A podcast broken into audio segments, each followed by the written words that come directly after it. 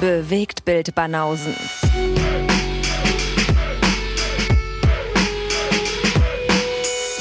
Filme, Kino und Serien, bis ihr kotzt. Die Bewegt Bild Banausen. Guest pokert jetzt hauptberuflich und deswegen mache ich das jetzt immer wieder mit Alessandro. Hi. Hi, buongiorno. Cinema Volante in the house. Wie geht's dir? Yes. Ja, spontan äh, mal wieder da und ich, ist cool, ist cool, ist cool, ist cool. Okay, okay. Nachdem du das letzte Mal ja so verhalten begeistert eingestiegen bist, Besser wollte ich mal so? fragen, wie, wie heute die Stimmung ist. Hä? Aber das hat man ja gemerkt, dass, es, dass die Stimmung gut war. Ja, ja, Das nee, also Wort, ich meine, okay. du machst das ja auch freiwillig, niemand hat dich gezwungen und das ist ja so geil. Ich habe ein paar Leute vorbeigeschickt, die dich gezwungen haben, hier mit mir aufzunehmen, ja. Ja, die hinter mir stehen. Mhm. Die korsische Mafia. Nee, aber finde ich super. Du bist ja immer sehr spontan am Start, weil du ja auch irgendwie permanent Dinge guckst und deswegen ist das nie ein Problem, dass du irgendwie ausreichend Projekte zur Hand hast. Ja, Stuff weil- habe ich genügend. Ja. Guess ist halt immer noch in Tschechien unterwegs, ne? Also beziehungsweise jetzt nicht mehr, aber hier für unsere Aufnahme hat es eben nicht mehr gereicht. Deswegen, Hat er Kohle mitgebracht? äh, ich glaube, das will er selbst erzählen, aber Aber okay, ich befürchte Punkt, nicht Punkt, so viel, wie er sich das äh, erhofft hatte. Wir wollen nicht spoilern, ja, los, komm, Ja, soll er ja. selbst erzählen. Eben. Ja, cool. Deswegen heute wieder mit dir. Freut mich sehr. Mhm. Ja. Bin ja ein bisschen gespannt, was du so dabei hast heute. Ja, Dieter, ich auch, ich auch. Ich freue mich auch schon. Hoffentlich was Cooles. Ganz bestimmt, ganz bestimmt. So. Ja, ich habe so ein bisschen, ähm, ja, wirst du sehen. Ist nicht ganz Themenabend, aber Ja, bei mir schon, heute Ah, ja? ausnahmsweise. Ja, irgendwie schon. okay. Keine spanischen Ladies, diesmal nicht. Ne? Mhm. Sind aber auch hübsche dabei, keine Sorge. Natürlich. Auch, auch nackte. Ach, Auch sehr, ja, sehr nackte. Ich glaube, so Mainstream-Fernsehen kaum zu sehen, nackt, nackt. okay. Ja, Und schon bin ich intrigued. So Ja, einfach ist. zack. Schon gut gleich. Ich meine, nicht nur du, glaube ich, auch die Zuhörer, ey. Ja, ne? so geil. ist dann so die Tagline nach dem Leben. He was a simple man. Sobald es um nackt geht, äh, ist er intrigued, ja. Na, ich bin sehr gespannt. See. Ja, ich freue mich schon. Was machen wir denn? Spielchen? Soll ich einfach anfangen, weil dann du wieder als letztes was bringst und ich dann nicht? Und es dann wieder an dir hängt mit den Punkten. Ja, ist eine super Idee. Mach mal so. Wobei ich glaube, heute wird es einfacher für dich mit dem Raten. Ah, Ich Also weiß ich- nicht, ob einfach auch einfacher ist. Weißt du, irgendwie ist Äh, alles immer. Ja, gut, ja. Man kann sich immer selbst schwer machen. Hab Ja, ich gemerkt. damit auch nur sagen, es ist eigentlich nur ein, ich habe nur ein Projekt, was jetzt punktemäßig nicht so wirklich gut weggekommen ist.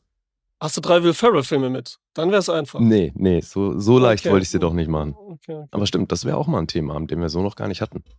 Ja. ja, bald kommt ja die Blow Edition, ne? die Trilogie, also da Ja, bin ich ja gespannt. Das wird Ist in also Arbeit tatsächlich. Blastastisches äh, äh, Abendprogramm. ein schönes Wort. oh. Blastastisch? Ja, klar. Blastastisch, okay. Dürfte benutzen. Okay, wird gemacht. Mhm. Ja, geil, ja, dann leg los. Dann lege ich los. Okay. Ich fange, ich habe wieder, wie das letzte Mal, ähm, etwas Frisches, was Neues, so Mhm. aktuell. Dann aus meiner DVD-Blu-ray-Sammlung etwas gerewatcht, Mhm. was ich schon nicht mehr gesehen habe, und eine Erstsichtung aus meiner Sammlung. Okay. damit ich die langsam, ne, habe ich ja erwähnt, vielleicht letztes Mal, weiß Mhm. ich gar nicht mehr, dass ich da so langsam durch möchte. Ja, ja, doch. Und ich fange mit dem Rewatch an, Okay. mit dem ältesten Film aus den 70ern, Mhm. 1972, um genau zu sein. Amore e morte nel giardino degli dei. Mhm. Liebe und Tod im Garten der Götter. Der deutsche Titel, also genau übersetzt. Ja. Ähm, Lieb bestätigt nochmal, er kann ja, ist ja auch Italiener.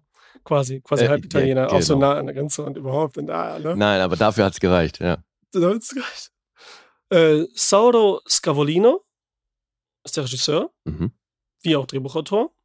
Von diesem, ja, wir nennen es jetzt einfach mal Giallo. Ah, okay.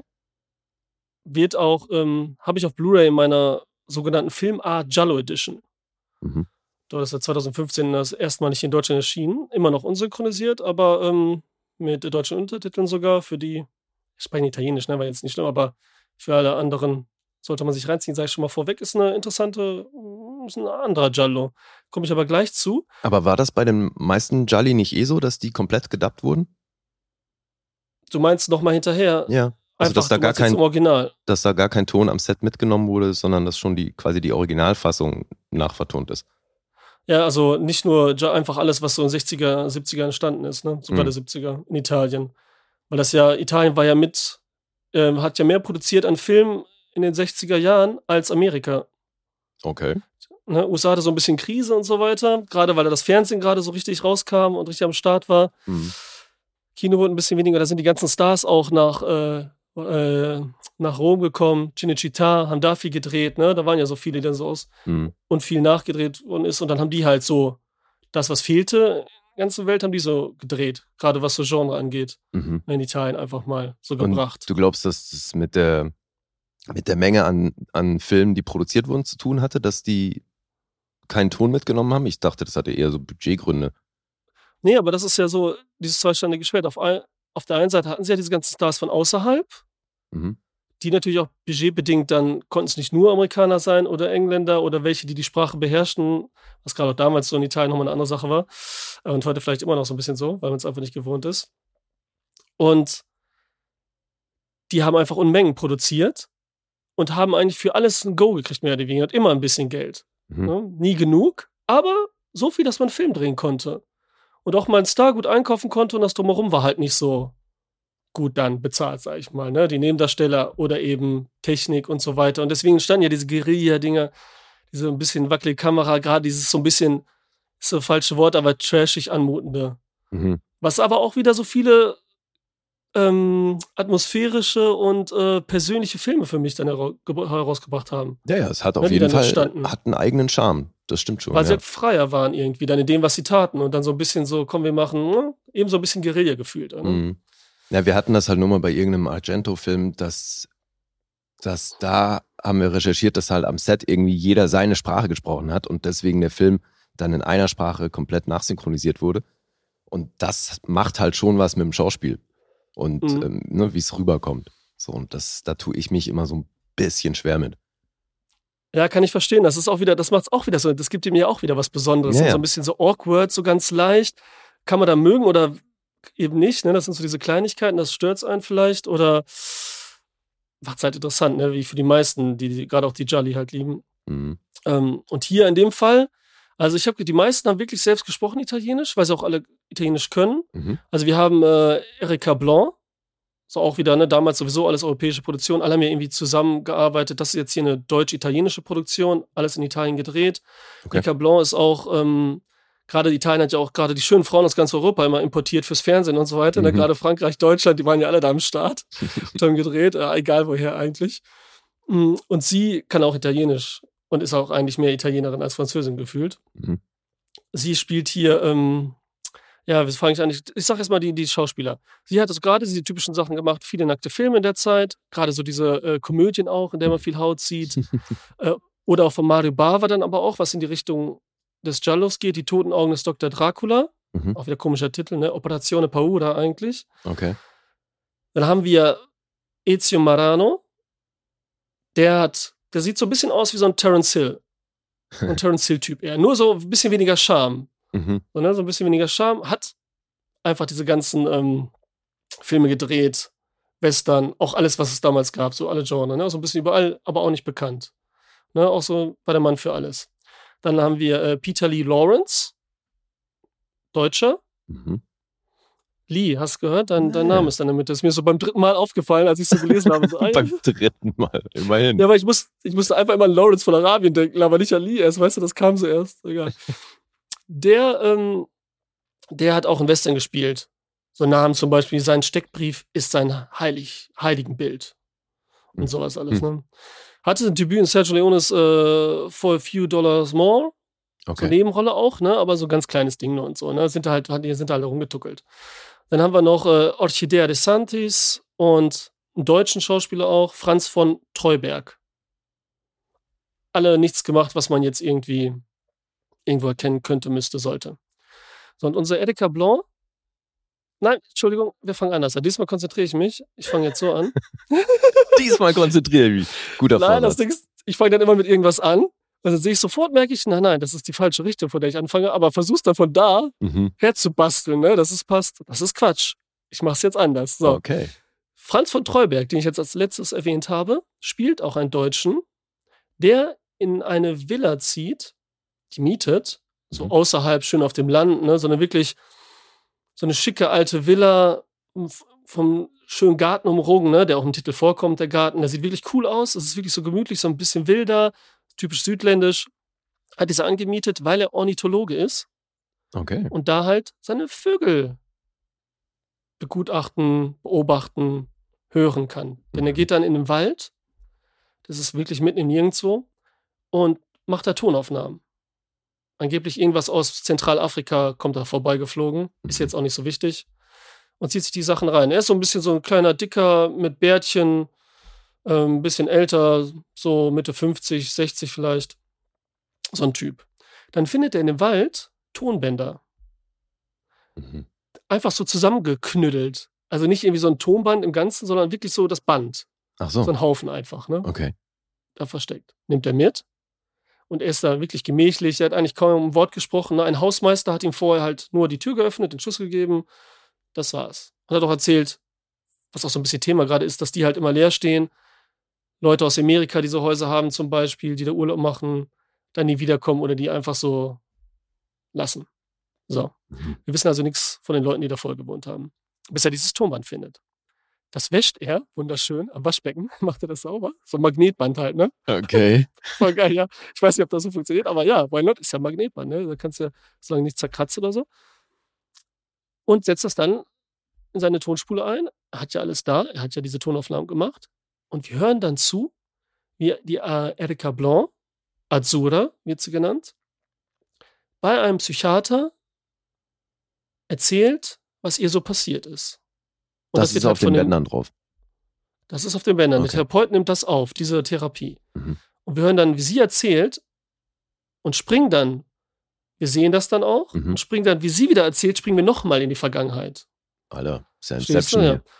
Ja, das ist hier Inception, aber echt. Das ist äh, hier, das wäre was für den neuen Film von, von Christopher Nolan. Auf jeden Fall kann sich mal überlegen. Ähm, ein Kind, das dann hier findet, wie sie damals die Atombombe gebastelt haben, egal. Und diese ganze Struktur ist hier so unkonventionell und verstrickt. Weil wir auch manchmal in der Tonspur, wenn sie erzählt, da die Vergangenheit sehen und sie dort, dann aber springen wir wieder in die Jetztzeit, so während der Tonbandaufnahme Mhm. und sehen das, was dort passiert. Also so ein bisschen hin und her einfach. Jetzt nur mal wegen der Erzählweise, dass die halt interessant ist und dass man schon da aufpassen muss. Der Film geht jetzt aber auch nur 86 Minuten. Mhm. Sie ist, erzählt sich langsam. Was wir erfahren ist jetzt, dass sie mit ihrem Mann Martin dort lebt, in dieser Villa, Mhm. beziehungsweise gelebt hat, ne, aber zu dem Zeitpunkt der Tonbänder. Und erzählt halt von ihrem Problem, weil sie mit ihrem Bruder ein Verhältnis hat. Okay. Ja, so ein bisschen Inzest ist da auch am Start, ne? Das wird nicht so richtig aus. Bisschen ist gut, ja. Ja, das wird alles nochmal so hin und her aufgedeckt. Da sind so ein paar kleine twisty Sachen drin. Mm, Und erzählt halt von diesem Problem. Sie mag ihren Mann nicht mehr, der ist so rüde. Und irgendwie hat sie auch Probleme mit ihrem Bruder, weil die sind schon seit sie Kind an, seit sie Kinder sind, haben sie schon so eine strange Beziehung zueinander. Und der Typ, der Bruder, ist auch sehr neidisch auf den Ehemann. Und die hängen da alle zusammen ab in der Villa. Also der wird Okay. schon wütend. Das ist so eine witzige Szene. Dann fahren die zusammen alle drei im Auto und dann fahren die so einer so einer, so einer ähm, Herde vorbei. Mit Kühen hier, mit Hörnern richtig und so, ne? Mhm. Wieso erwähne ich das so? Weil er dann sagt so, dann schreien, dann läuft der Mann, der Ehemann läuft dann raus und dann sagen die, pass auf die Hörner auf. Und ich weiß nicht, ob man es hier so in Deutschland kennt. Du kennst es vielleicht so als Italiener-affiner Typ, dass dieses Hörner aufsetzen. Mhm. Sagt man das hier in Deutschland auch so? Ja, ja. Auch, ne? Aber irgendwie habe ich das noch nie wirklich gehört. In Italien ist das ja so ein ganz wichtiges Ding. So gerade in Kalabrien bei uns, Sizilien, so im Süden, kennen ja die roten Hörner auch und alles, die Glück bringen und so weiter. Mhm. Weil wenn man nämlich anderen die Hörner aufsetzt, hier Zeigefinger und kleiner Finger, Ja. dann ist das eben die Cornuta oder Cornuto, ne? Dann wurde derjenige betrogen. Ja. Und jetzt schreien die da halt, pass auf die Hörner auf, weil er ja auch betrogen wird mit dem Bruder da von, von ihr und so. Das ist einfach witzig, ne? Also die Szene ist cool und so. Ist mir damals beim ersten Mal gar nicht so aufgefallen, als ich den geguckt habe. Ähm, ja, gut. Das ist so zu der witzigen Szene. Und wir erfahren halt über die Tonbänder,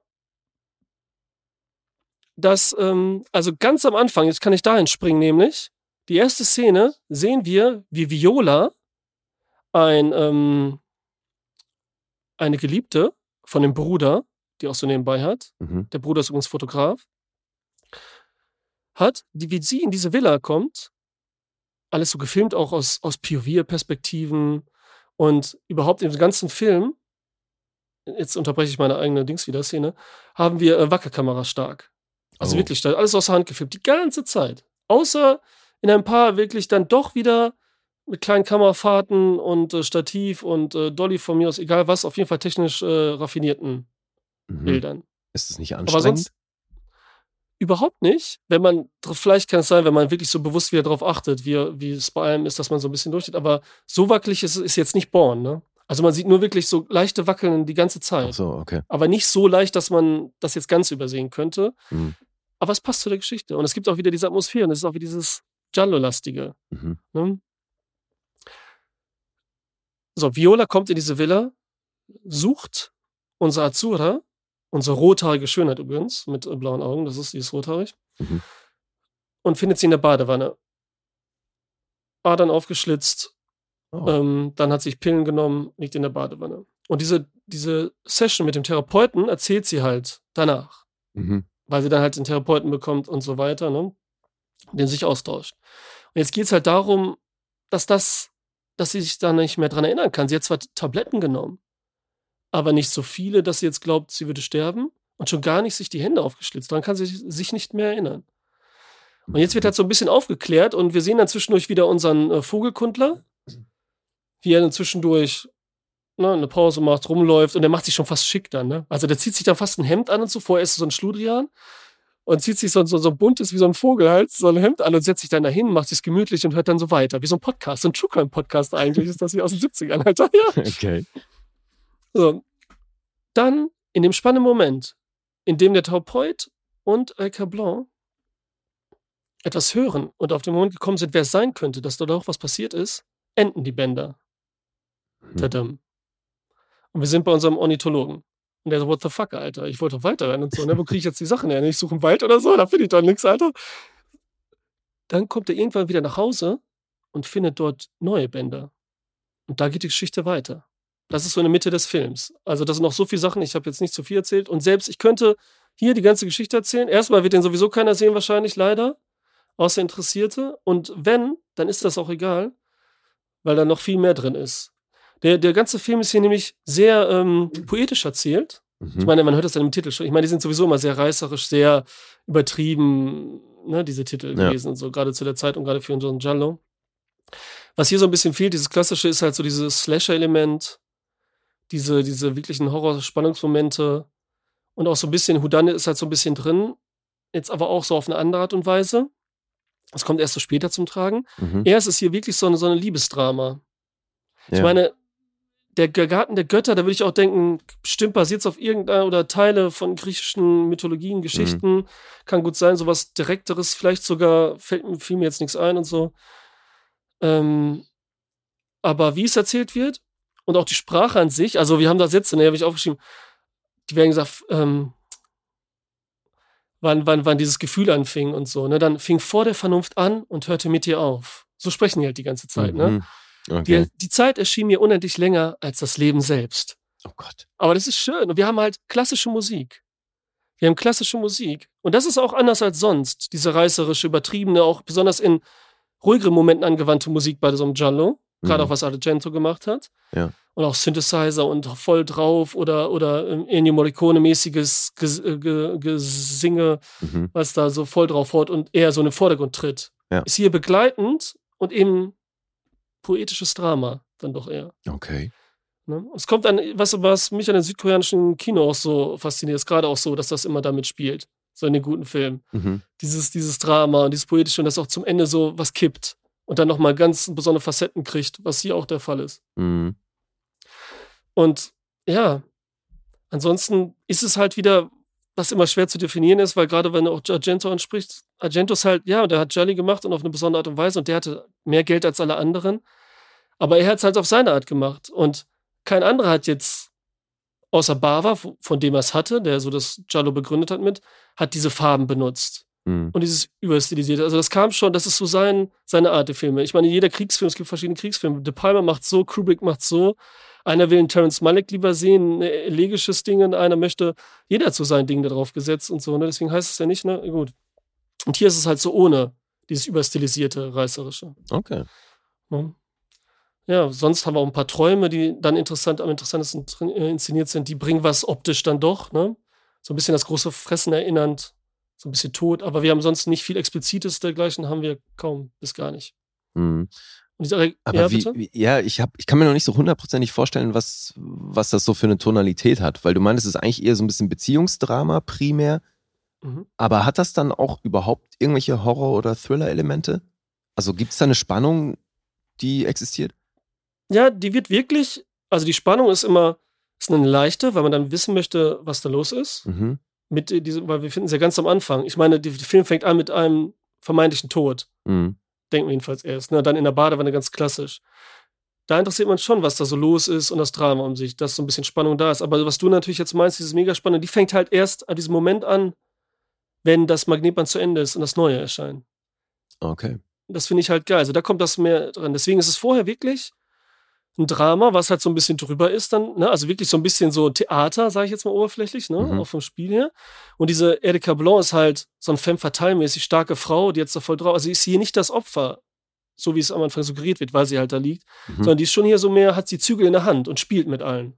Okay. So schon eher. Wir sehen auch viel nackte Haut, Mhm. aber eigentlich wirklich da schon eine Romantik drin auch in den Szenen. Also hier hat mal jeder mit jedem was, kann ich auch, ne, kann man auch sagen. So es ist so, Mhm. Aber eher, ja, Okay. Romantik, Liebe, Drama, Aha. was sich dann so ein bisschen ändert. Und das finde ich halt wieder interessant. Und das ist halt so, was eben den Jallo ausmacht, weswegen ich ihn trotzdem damit reinzähle, ist halt so diese Atmosphäre, die er irgendwie wiedergibt. Dieses Mhm. nicht greifbare, dieses Besondere, den Charme, weil den kann man so hassen, langweilig finden oder übertrieben und doof, verstehe ich total und so, ne? Das kann man bei all denen auch finden, ne? Weil das ist halt von dieser günstigen Riege, ne? Es ist halt immer ganz was anderes als den Argento, den die meisten kennen.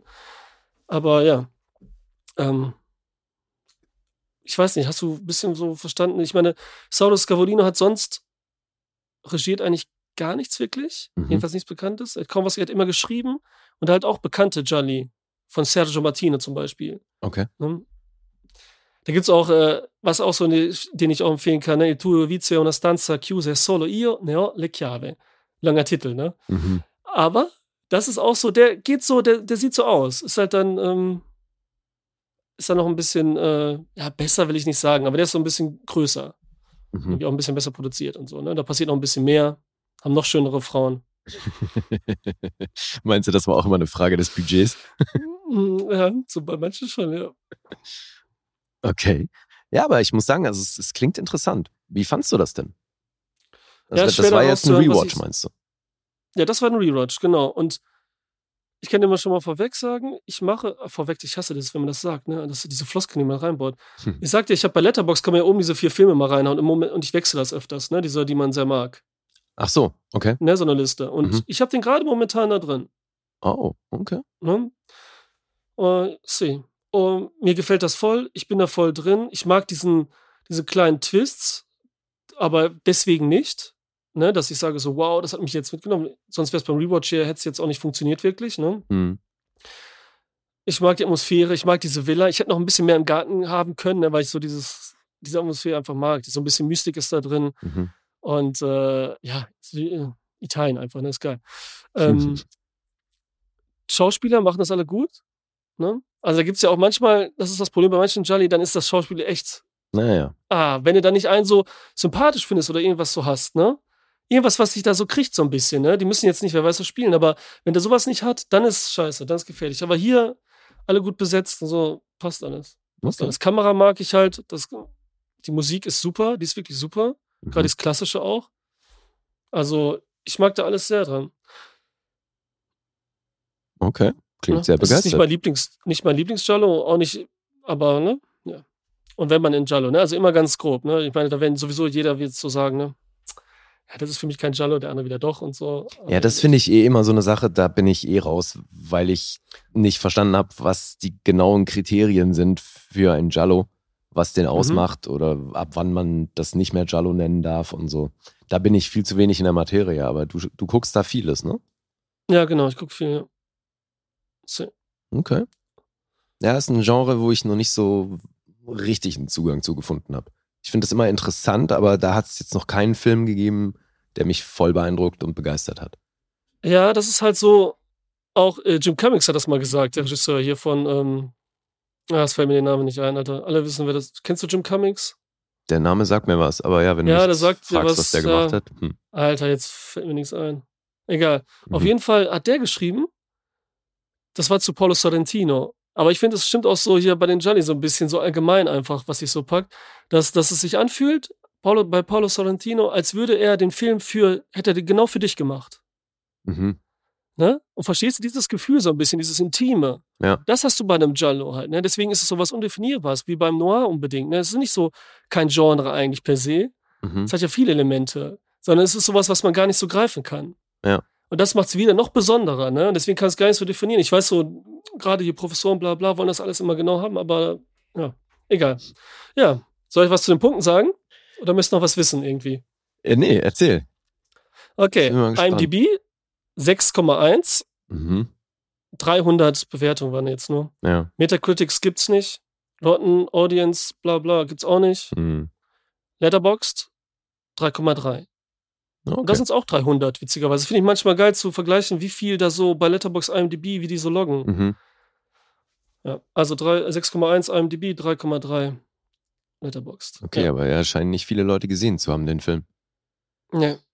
ja, Geheimtipp hier, Leute. Ja, ja, so 300 Leute auf Letterboxd ist ja schon wenig, ne? Ja.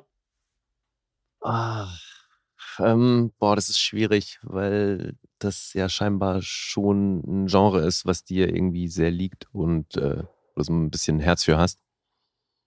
Deswegen bin ich da weiter oben. Ähm, ich sag 8. Schon mal gut. 8,5. Ah, dann doch immerhin. Okay. Ja, ja. Das ist stark. ja, Gut. das ist so Weiler Ehrgang. Ja, zieht euch rein, guckt euch an, dann stehen morgen vielleicht 301 Letterbox-Einträge oder so oder zwei. Das ist Mhm. bestimmt cool. Sag nochmal den Titel. nee, weil das ist ja wirklich was, das äh, haben jetzt die wenigsten wahrscheinlich mitbekommen. Dann können wir es am Ja. Ende nochmal raushauen. Ja, der ist lang. Amore morte nel giardino degli dei oder Liebe und Tod im Garten der Götter von 1972. Der Garten der Götter. Ja, du hast recht. Das klingt so ein bisschen Ja. nach griechischer Mythologie.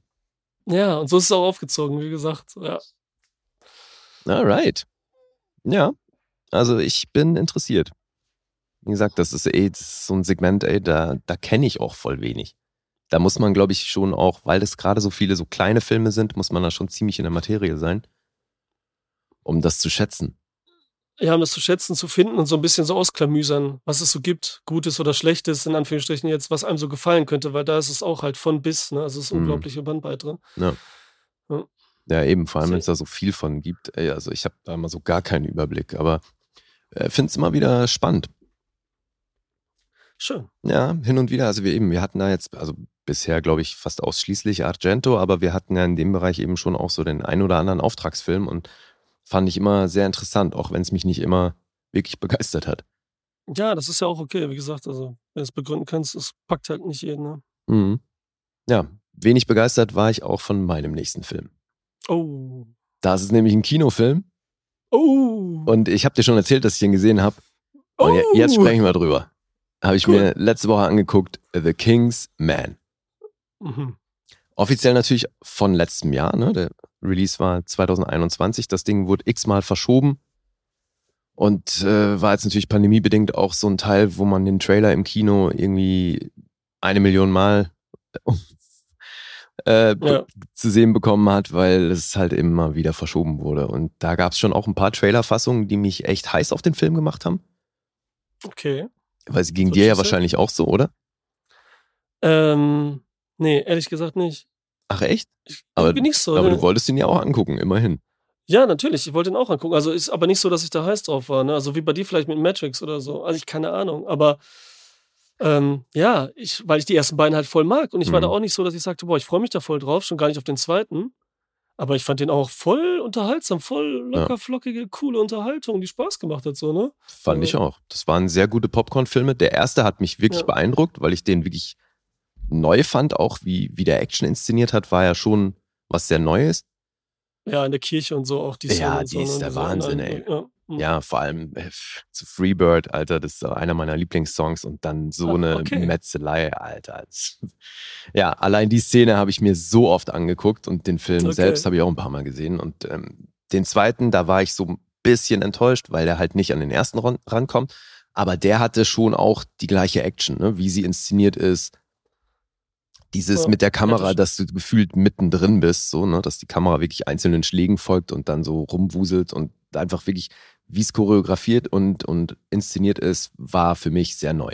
Ich fand das cool Ja, ja, damals. visuell stark und halt crazy Figuren. Und ja, Ja. Channing Tatum da, auch wenn nur in der Nebenrolle. Aber das ist schon mal ein Mehrwert, wenn er sich wieder selbst haut. Das ist Der- schon mal, Der macht's für dich aus, ja, okay. aber voll. Ja, ich nee, ich mein- ich sehe. Okay. Ja, das, das Line-Up war ja schon auch in, in allen Teilen bisher ziemlich ordentlich. Mhm. Und ich war, mir ging's dann ähnlich, als die dann den Trailer rausgeballert haben und dann hieß es, so jetzt bringen wir ein Prequel zu den beiden Teilen. Fand ich das erstmal nicht so geil. Dachte so, warum machen sie da nicht weiter? Aber okay, gut, jetzt erzählen sie halt die Ursprünge. Ist ja irgendwie auch ein beliebtes Ding in Hollywood, so um dann mal zurückzuspringen.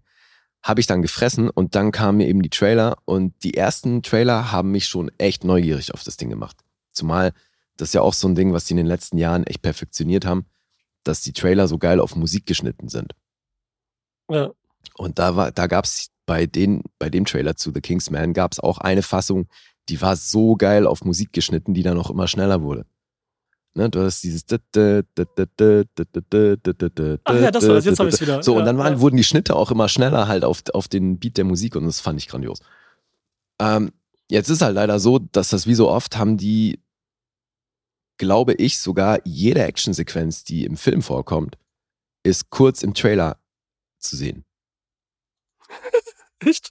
Original. Und deswegen sind hier die, die Action-Momente auch wirklich zählbar. Also es ist ähm, lange nicht so actionreich wie jetzt die ersten beiden Teile.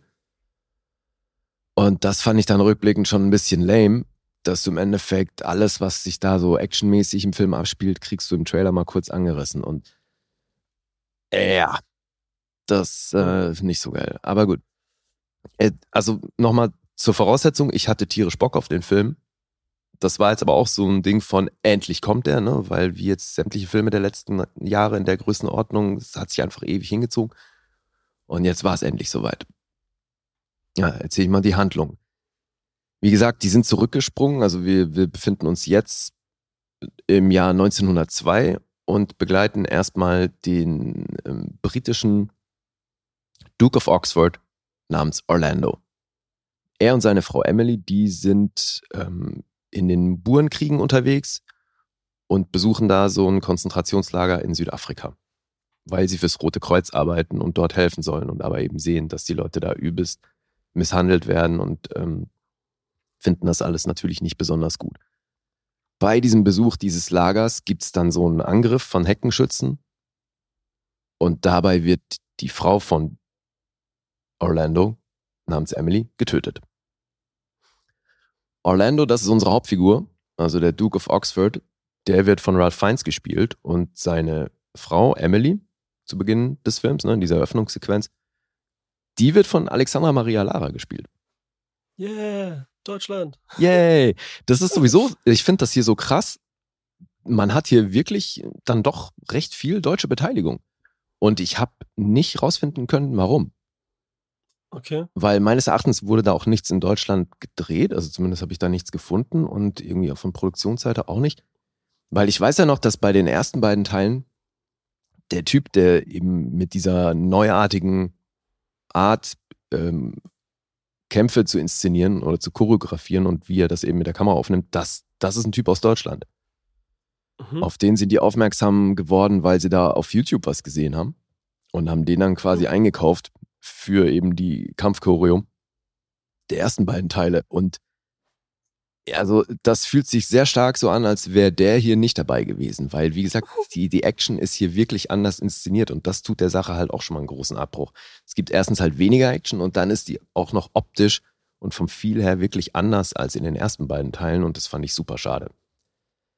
Gut, zurück zur Handlung. Also haben wir Alexandra Maria Lager, äh, Lara, die dann bei diesem Angriff der Heckenschützen auf das Lager umkommt. Die haben einen kleinen Sohn, der wird also Zeuge, wie seine Mutter da umgebracht wird. Und dann gibt es einen Zeitsprung. Dann sind wir zwölf Jahre später wieder in England. Und Orlando wird auf seinem großen Anwesen gezeigt mit seinem jetzt erwachsenen Sohn namens äh, Conrad. Der wird von Harris Dickinson gespielt. Den habe ich bisher noch nicht oft gesehen. Der war hier in dem äh, Maleficent von 2019 dabei. Hab ich auch nicht gesehen. Ne? Und haben ein paar Serien gemacht, die ich alle nicht gesehen habe, aber hat wohl gerade so ein bisschen Hype. Und der gibt hier eben den erwachsenen Sohn. Conrad. Der spielt eine recht große Rolle, weil der jetzt, wir befinden uns jetzt ne, Anfang 20. Jahrhundert und es gibt so ein bisschen Unruhen und äh, auch in England werden sehr viele Männer eingezogen, weil halt es äh, sieht so aus, als würde es Krieg geben. Und deswegen will Conrad natürlich auch für sein Vaterland da irgendwie kämpfen. Sein Vater hat natürlich ein großes Problem damit, weil der seiner Mutter im Sterben noch das Versprechen gegeben hat, dass er auf den Sohn aufpassen wird. Und in dem Moment, wo er den ins Militär entlässt, dann war es das natürlich mit dem Aufpassen. Deswegen will er das um jeden Preis verhindern. So, und der hat da jetzt eben so ein Riesenanwesen mit Dienern. Da ist auch so der, der Hauptdiener, ist die Figur von Jimon Honsu. Und die Dienerin, die da so äh, zu oberst steht, das ist die Figur von Gemma Arterton namens Polly. Deswegen also das Line-Up ist hier natürlich auch schon wieder sehr ordentlich. Ja. Ja, und diese Diener haben mit Orlando zusammen so ein Spionagenetzwerk aufgebaut, wo die nämlich in ganz Europa und dann später im späteren Verlauf auch bis in die USA reichend, haben die ähm, über die Angestellten in den großen Häusern, haben die so ein Spionagenetzwerk aufgebaut. Ne? das ist dann eben Schlau. ja total geil, wenn dann halt Smart, in, ja. in Russland irgendwie der da äh, die hohen Tiere irgendwie ihren Tee angereicht bekommen von vom Personal, so dann lauschen die halt mit und äh, können auf dem Weg dann eben ihr, ihr Spionagenetzwerk weiter fortführen und die, dadurch wissen die halt auch mitunter mehr als dann eben die die Spionagenetzwerke der jeweiligen Regierung. Ja, und so ist also Orlando da mit, mit seinen Spionen zugange und äh, kommuniziert so auch immer wieder mit, mit England, was natürlich um das, um das britische Empire geht. Und jetzt den, den kommenden Krieg, der natürlich verhindert werden soll. Und so äh, ist die Handlung hier so ein bisschen, also die haben den Ersten Weltkrieg halt so ein bisschen geremixed, ne? Also, weil die nehmen hier wirklich reale ähm, historische Ereignisse und pressen die in diese Handlung. Das heißt, wir haben dann auch in, in Serbien, weil dann ist irgendwann Orlando äh, ist dann in, in Sarajevo, ne, wo eben Franz Ferdinand umgebracht wurde. Und die Szene, die gibt's dann eben auch im Film. Das heißt also, das, was hier zum Ersten Weltkrieg geführt hat, das äh, ist auch Teil der Handlung. Es wird halt nur so ein bisschen anders in anderes Licht gerückt, weil hier dieses Spionagenetzwerk äh, rund um Orlando da quasi ähm, Teil davon ist. Was jetzt so historisch natürlich nicht überliefert ist. Deswegen. So ein auf Tarantino oder was? Funktioniert das denn so, dass du sagst, so, ist das jetzt, wirkt das so aufgesetzt oder ist es so, dass du sagst, okay, cool, das ist witzig, wir Äh, machen so einen Remix nee, und kein irgendwie- 16-Jähriger versteht das, aber egal. Der ist Äh, ja, ja, eben. Da habe ich mich ja auch gefragt, ob das jetzt diese, äh, ob, ob das funktioniert, ne? Weil die wenigsten Leute, wie du schon sagst, die haben dann die genauen geschichtlichen Ereignisse im, äh, im Kopf und deswegen funktionieren diese Parallelen da wahrscheinlich auch nur bedingt. Also ich fand es ein bisschen, ein bisschen konstruiert alles. Okay. Ja, und es gibt dann natürlich eben das, ähm, diese große Verschwörung, die dann das deutsche, das russische und das britische Reich gegeneinander ausspielen sollen, weil der Oberbösewicht, das ist so, äh, so ein Typ namens Shepard, der so ein mysteriöser Typ ist, der sein, sein Headquarter da irgendwo auf dem Berg hat. Und der hat dann eben so sein ei- eigenes Agentennetzwerk, um eben diese drei Nationen gegeneinander auszuspielen. Und da ist dann auf russischer Seite eben auch eine sehr wichtige Figur, Grigori Rasputin, der hier von Rhys Ifans gespielt wird und der im Trailer natürlich auch äh, sehr prominent zu sehen war. Stimmt, ja. Ja, und dann geht's natürlich drum, dass Orlando die Nummer verhindert oder halt da so Einfluss nimmt, dass es eben nicht zu diesem Weltkrieg kommt oder ja. Und das alles führt dann eben dazu, dass die Kingsmen irgendwann gegründet wurden. Das ist ja im Grunde hier so ein bisschen die Origin Story der Kingsmen. Aber ich hatte auch da am Hand von Trailer, ich hatte gehofft, dass das schon viel früher passiert. Im, Endeffekt ist quasi das, damit spoilere ich jetzt nichts, aber das Ende des Films ist quasi die Gründung der Kingsmen. Ne? Es ist jetzt nicht so, dass wir hier die Gründung sehen und dann, wie die anfingen zu operieren, sondern es gab halt schon dieses Spionagenetzwerk und im Grunde ist es nur weit im Hintergrund so die Gründung der Kingsmen, aber das, ja. Ah, okay. Das ist ja so, als wenn, wenn, wenn wir Spider-Man-Film gucken und am Ende des Films wird er von der Spinne gebissen. Genau, so in etwa, ja. Okay, ja. Das, okay. ja, und das macht's alles irgendwie so lame, weil er hat der ganze Film, und das finde ich eben so schade, weil die Tonalität der ersten beiden war ja schon sehr leicht und lustig, ja. ne? Und die Action hat dann auch Spaß gemacht, so, weil es halt alles eben eine sehr leichte Tonalität hatte. Und hier ist das alles so mit der Brechstange bedeutungsschwanger und, und äh, auch eben gar nicht so leicht von der Tonalität. Und trotzdem war es spannend, die ersten. Ne? Also sie waren ja leicht, aber die waren ja trotzdem spannend in ja. dem, was sie taten. Ne? Und, und, und hier hört sich so an, als würden die sich bemühen um Spannung und äh, lassen das andere weg und kriegen es gar es nicht. Es kommt so nicht so wirklich Spannung auf, weil okay. Also so, so wie es aufgezogen ist, ist die interessanteste Figur auf der Antagonistenseite definitiv Rasputin. Der ist aber eben gar nicht der Capo von dem ganzen Laden, sondern es geht ja eigentlich um diesen Shepard. Der aber auch eigentlich bis zum Ende des Films siehst du den nicht oder immer nur von hinten so. Das heißt, du weißt gar nicht, wer es ist. Okay. Und das erzeugt aber auch überhaupt keine Spannung. Ne? Also ich saß da nicht da und dachte, oh Leute, zeigt mir endlich, wer dieser mysteriöse Typ ist, der so schönes Schottisch spricht. So, wer ist das? Und nee, also es war mir völlig Humpe und es zieht sich dann auch ewig hin. Im Vorfeld war ich noch total begeistert, weil ich dachte so, ey geil, der geht zwei Stunden, elf Minuten. Endlich mal wieder ein Kinofilm, weil ich weiß nicht, wann der letzte Kinofilm war, der unter zweieinhalb Stunden ging. Jetzt war es soweit. Und der Film, Alter, der, der fühlte sich länger an als Drive My Car. Der war, also wirklich, das hat sich so hingezogen, Mhm. Weil der auch, das ist ganz komisch gewichtet mit der, mit der Action und so. Also das, das wirklich, das Pacing hier in dem Film ist eine Vollkatastrophe. Okay. Und das war weh. Also ich bin hier von einer Enttäuschung in die nächste gerasselt. Das war überhaupt nicht das, was ich erwartet habe. Und ich hab's mit Guest ja oft Ja. davon gehabt, dass man jetzt gerade auch so im Hinblick auf Matrix, ne, dass man sich ja im Vorfeld kann man seine Erwartungen ja schon so ein bisschen zügeln. Äh, ich habe jetzt auch hier nicht großes Kino erwartet, aber ich habe irgendwie einen unterhaltsamen Popcorn-Film erwartet und das, nicht mal das war's. Boah, alter Schwede. Genau, der, der hat genau das Gegenteil von dem gemacht, was er eigentlich, was ihn ausgemacht hat. Das Ja, ist ja echt krass irgendwie. Voll. Das Also, ist echt krass. ich, ich weiß auch nicht. Also ich meine, ich kann auch nicht beurteilen, wie nah die jetzt an den Comics geblieben sind mit der Story, ne? Mhm. Weil das ist ja auch irgendwie eine, eine äh, Icon Comics ist ja auch, gehört ja auch zu Marvel. Und ähm, darauf basiert das Ganze, also diese Kingsman Comic-Reihe von Mark Miller. Ich habe nichts davon so, gelesen. Ich auch nicht, nee, leider nicht. Ja, deswegen keine Ahnung, wie, wie nah die da dran sind. Aber was das Line-Up an Leuten angeht, äh, das ist hier schon krass. Also den Hauptcast habe ich jetzt schon aufgezählt und dann haben wir aber in Nebenrollen halt noch Charles Dance, dann eben diese deutsche Beteiligung in Form von äh, Daniel Brühl, Joel Bassmann ist dabei, der jetzt genau genommen Schweizer ist, aber äh, Valerie Pachner, die hier in dem letzten Terrence Malik-Film war sie die weibliche Hauptrolle mit, ne? Der Film mit August Diel. Ah, die habe ich noch nicht gesehen. Ah, okay. sehen. Gut, dass du mich dran erinnerst. Die habe ich ganz vergessen. Okay. Ja, cool. Weil da spielt sie die weibliche Hauptrolle, macht das toll. Okay. Hier ist die völlig verbraten, Alter. Die ist hier halt eine im Antagonistentrupp und völlig gesichtslos. Also so wirklich.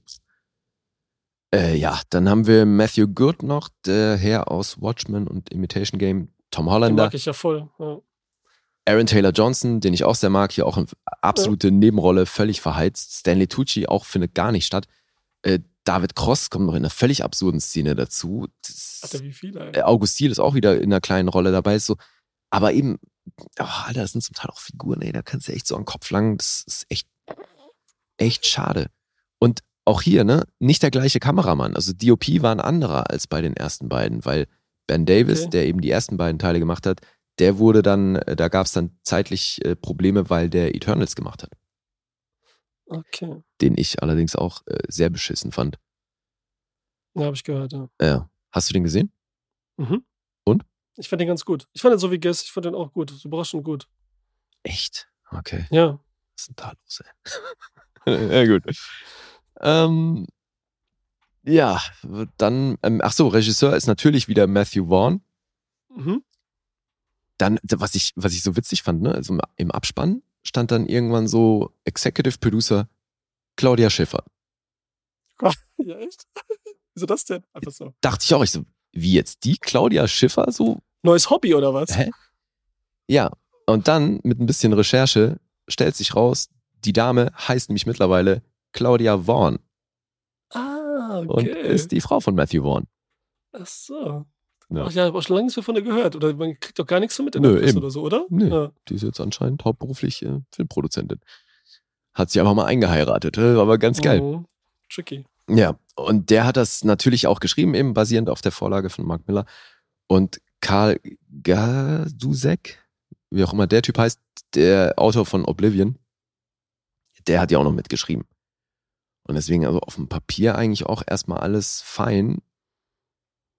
Ja, also der fertige Film ist es leider nicht. Ja, aber wenn man dann vorher schon gelesen hätte, wer da alles mitspielt, bei zwei Stunden, da hätte man schon fast gedacht, Alter, das kann ja nicht gut gehen. Ne? Was haben sie sich dabei gedacht? Nee, aber das war doch im ersten und im zweiten auch so. Da hatten, also gerade Ja, im zweiten haben sie ja schon auch, es war auch so ein bisschen Schaulaufen Ja, von Leuten, die dann noch kurz in einem Cameo auftauchen und so. ja, das stimmt schon. Ich weiß nicht. Ich habe dann gelesen, dass Matthew Vaughn bisher alle seine Filme, äh, abgesehen von Layer Cake und eben diesem Film, hat er sonst mit Jane Goldman zusammengeschrieben. Und die hat jetzt aber hier nicht mitgeschrieben. Ich weiß nicht, das kann ja unmöglich dann den ganzen Film ausgemacht haben, aber das ist zumindest mal anders im Vergleich zu den Filmen davor. Und eben, ne, anderer Kameramann, zweifelsohne auch andere äh, Kampfchoreo-Leute. Deswegen, es ist wirklich, fühlt sich nicht so an wie ein Sequel oder jetzt ein Prequel zu den Teilen, die wir schon gesehen haben. Kann man sich sparen, also, okay. Fand ich schon, ja. Du hast hier halt das, was du siehst an Action und so, ist natürlich gut gemacht im Sinne von, ähm, sieht nichts billig aus, ne? Das erwartet man ja auch Mhm. bei so einem, von so einem Film.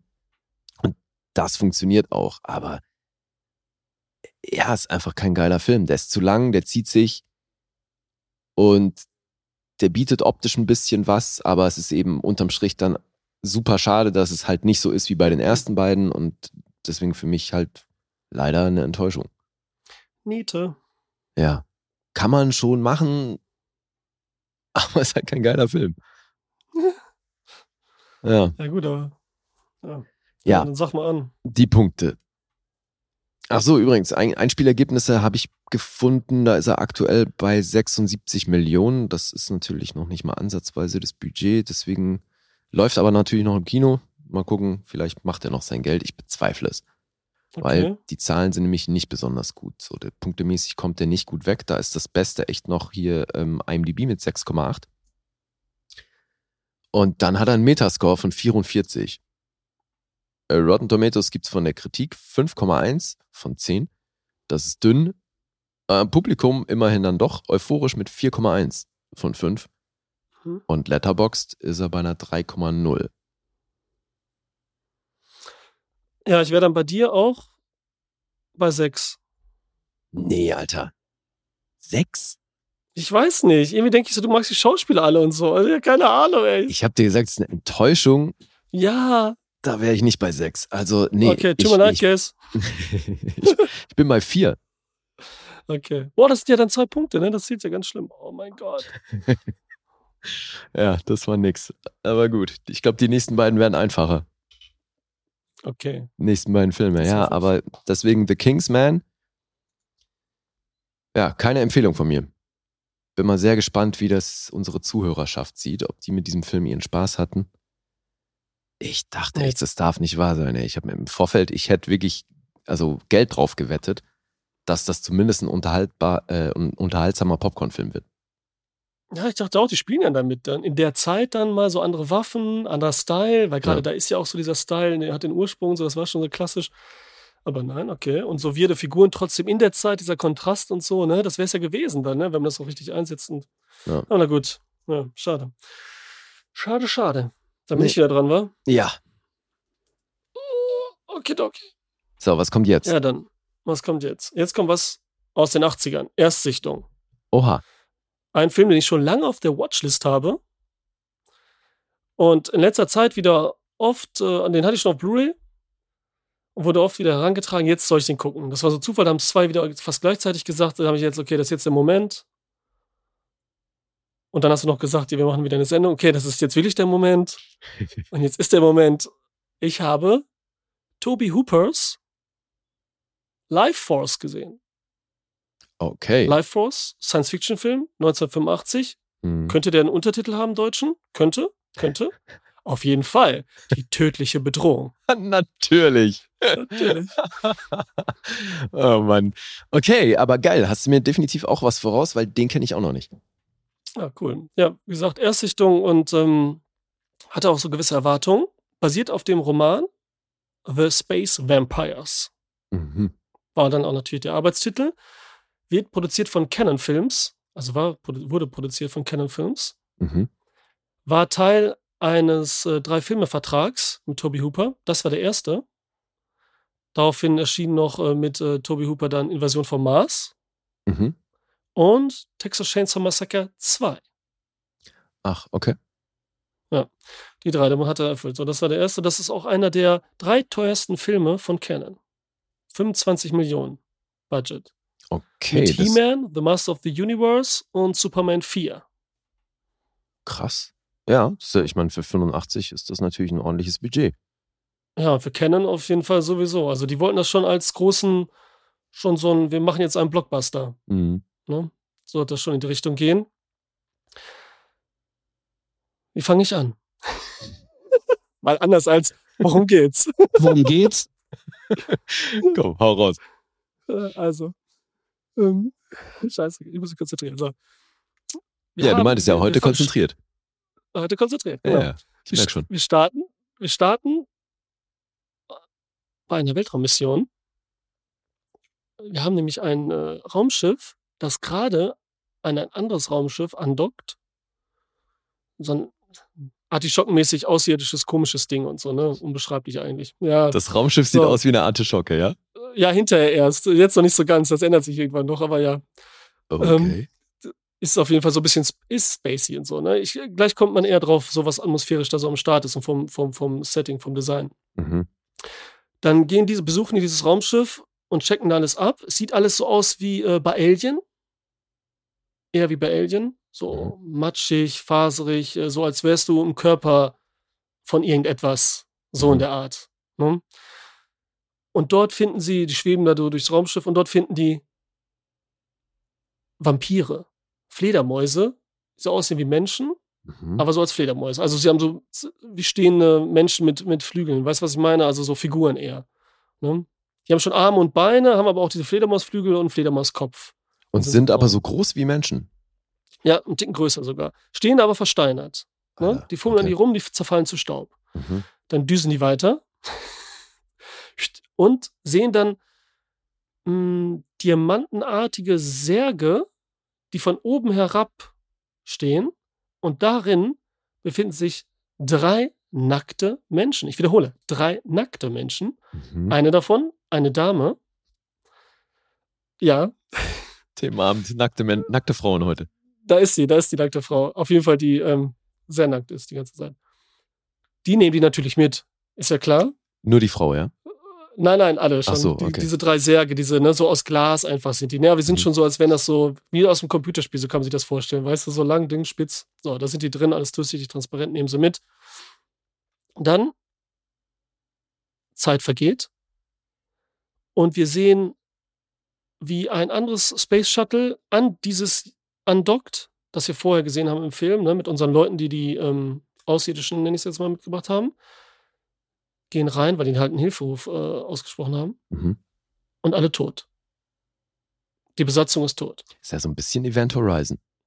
Ist ein bisschen Event Horizon, ist aber auch sehr Alien Ja. und ist noch mehr ähm, ähm, Mario Bava. Weißt du? Terror nello Spazio. Mhm. Wo ja auch alle sagen, so, dass äh, Alien viel hat von Terror nello Spazio, ne, von Mhm. 1965. Und hier ist das auch der Fall. Gerade nämlich am Anfang, wenn die da in dieses Raumschiff kommen, Da wird viel gespielt mit diesem roten Licht, blauen Licht, ganz extrem eigentlich stilisiert. Mhm. Und das erinnert mich schon stark daran. Ich, was ich nicht gesagt habe, ist auch, hier ist Dan O'Bannon, Drehbuchautor. Wirst du schon mal gehört haben? Ja, ja, klar. Von Alien eben zum Beispiel. Den hatten wir oft Und in letzter auch? Zeit, ja.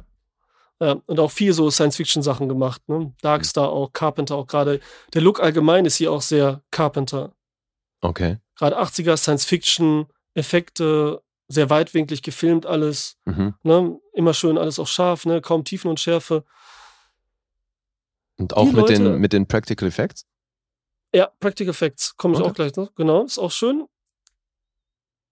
Die Leute sind alle tot, sind, ähm, ja, fast schon verwest, mehr so mumifiziert. Weißt du, so erhalten, als wäre so eine Mumie nach tausenden Jahren auswickeln, ne? Mhm. So ein bisschen ausgetrocknet wirken die eher. Okay. Aber unsere nackte Mädel und Typen, zwei Typen sind es, ein Mädel, die sind noch da, die sind voll am Start. Die sehen noch perfekt aus wie vorher in ihren Truhen. Nehmen wir natürlich mit auf die Mhm. Erde. Dann sind wir in London. Dort Ach. findet das alles statt. Spielt in London, ja, außergewöhnlicherweise. Ah, okay. Ich dachte, das spielt jetzt einfach im Weltraum die ganze Zeit. Nee, das war's. Jetzt sind wir wieder auf dem Boden der Tatsachen. Und dann spielt der restliche dort- Film auf der Erde. Genau. Das heißt, wo sind wir jetzt ungefähr im Film? Zehnte Minute so, zehnte, Ach vielleicht so. fünfzehnte höchstens. Oh shit. Okay. So lange hat sich das angefühlt, was du erzählt hast, aber jetzt nach.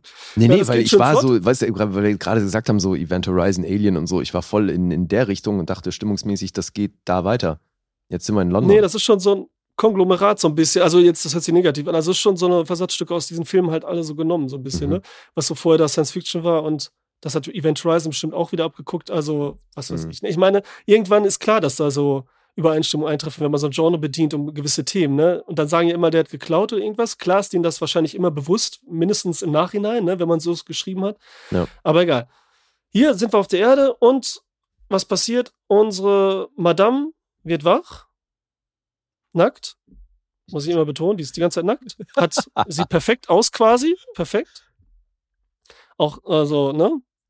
Perfekt. Und ähm, saugt dann, saugt dann, saugt dann, küsst, also da kommt einer und sieht das an der Kamera, geht an den Start und dann wird er verführt so ein bisschen von ihr. Er ist so willenlos.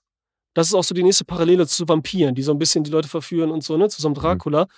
Und sie küsst ihn dann und saugt ihm so seine Lebensenergie aus. Visualisiert durch so blaue Strahlen. Aha. Und dann wird er auch so, sieht er auch so vertrocknet aus. Ah, okay. So. Sie sagt eigentlich den ganzen Film kaum was, ne? Und geht jetzt auch so ein bisschen zombiehaft eher, ne? Vonstatten. Also, woran es mich erinnert hat stark, und das wird nachher nochmal bestätigt, also nochmal ein bisschen weiter ausgeführt, ist so ein bisschen so Under the Skin, Scarlett Johansson. Mhm.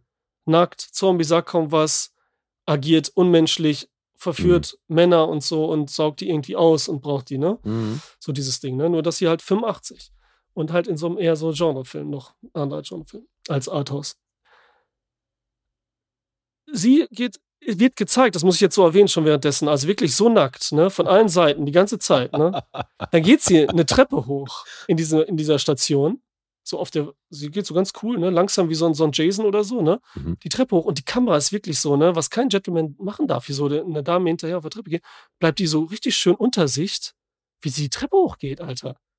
So, Okay. sowas, ne? Und dann geht sie ihr aber kurz Zeit später eine andere Treppe wieder runter. Und dann von vorne das Ganze, oder was? Oh mein Gott. Und äh, wirklich heftig, Alter. Die mussten sogar dann so ein paar Schatten hinzufügen, damit das nicht zu heftig ist, aber es ist schon heftig für die Zeit auch, weil die Macher haben auch gesagt, das, das geht eigentlich nicht, dass sie es durchgekommen ist und gezeigt haben, so im Kino, ne? Das ist schon heftig, sagen Mhm. auch so, ne? Ähm, weil, und die hat anscheinend auch kein Problem damit, die Dame. Das ist hier äh, eine Französin, 18 Jahre alt. 18. 18, sehr jung. Ne? Und Toby Hooper wollte sie noch glatt rasieren, unten, überall oben, unten. Dann sagt sie, dann sieht man wirklich alles und so. Ne? Also es ist richtig krass. Okay. Und die sagen so, es geht nicht, bla bla. Und sie konnte kein Englisch, hat auch phonetisch das Vorsprechen gemacht Mhm. und hat sich dann, hat dann während der Produktion dann auch dann Englisch gelernt, ne? in dem halben Jahr, wo sie da am Start war. Mhm. Äh, also so, dass sie sprechen kann, sag ich mal, sich unterhalten kann. Ne? Also sie hat sonst auch nichts gemacht oder so. Ne? Sie ist unbekannt auch danach, ähm, hat halt einen guten Buddy und ist hübsch, Französin, 18 Jahre, was soll nackt, was soll man sagen? Und muss ja nicht viel sagen. Sie muss nicht viel sagen. Und was sollen wir da sagen? Auf jeden Fall flieht sie dann. Sie ist weg. Sie können die alle fertig machen, locker flockig. Die bimmt die auch gerade mit der Hand weg. Mhm. Weg sind sie. Diese Leiche, die sie hinterlassen hat, die sie ausgesaugt hat, die wollen sie obduzieren. Mhm. Sie ist erstmal auf der Flucht verloren. Während sie das machen, wird diese Leiche lebendig. Und da haben wir unseren The Thing, ähm, Carpenter, äh, Practical Effects, Mhm. ne, Effekt, Moment. Ja. Der auch cool aussieht. So ein bisschen comichafter als jetzt so bei The Thing, wo es mehr so ein bisschen in Ekel geht.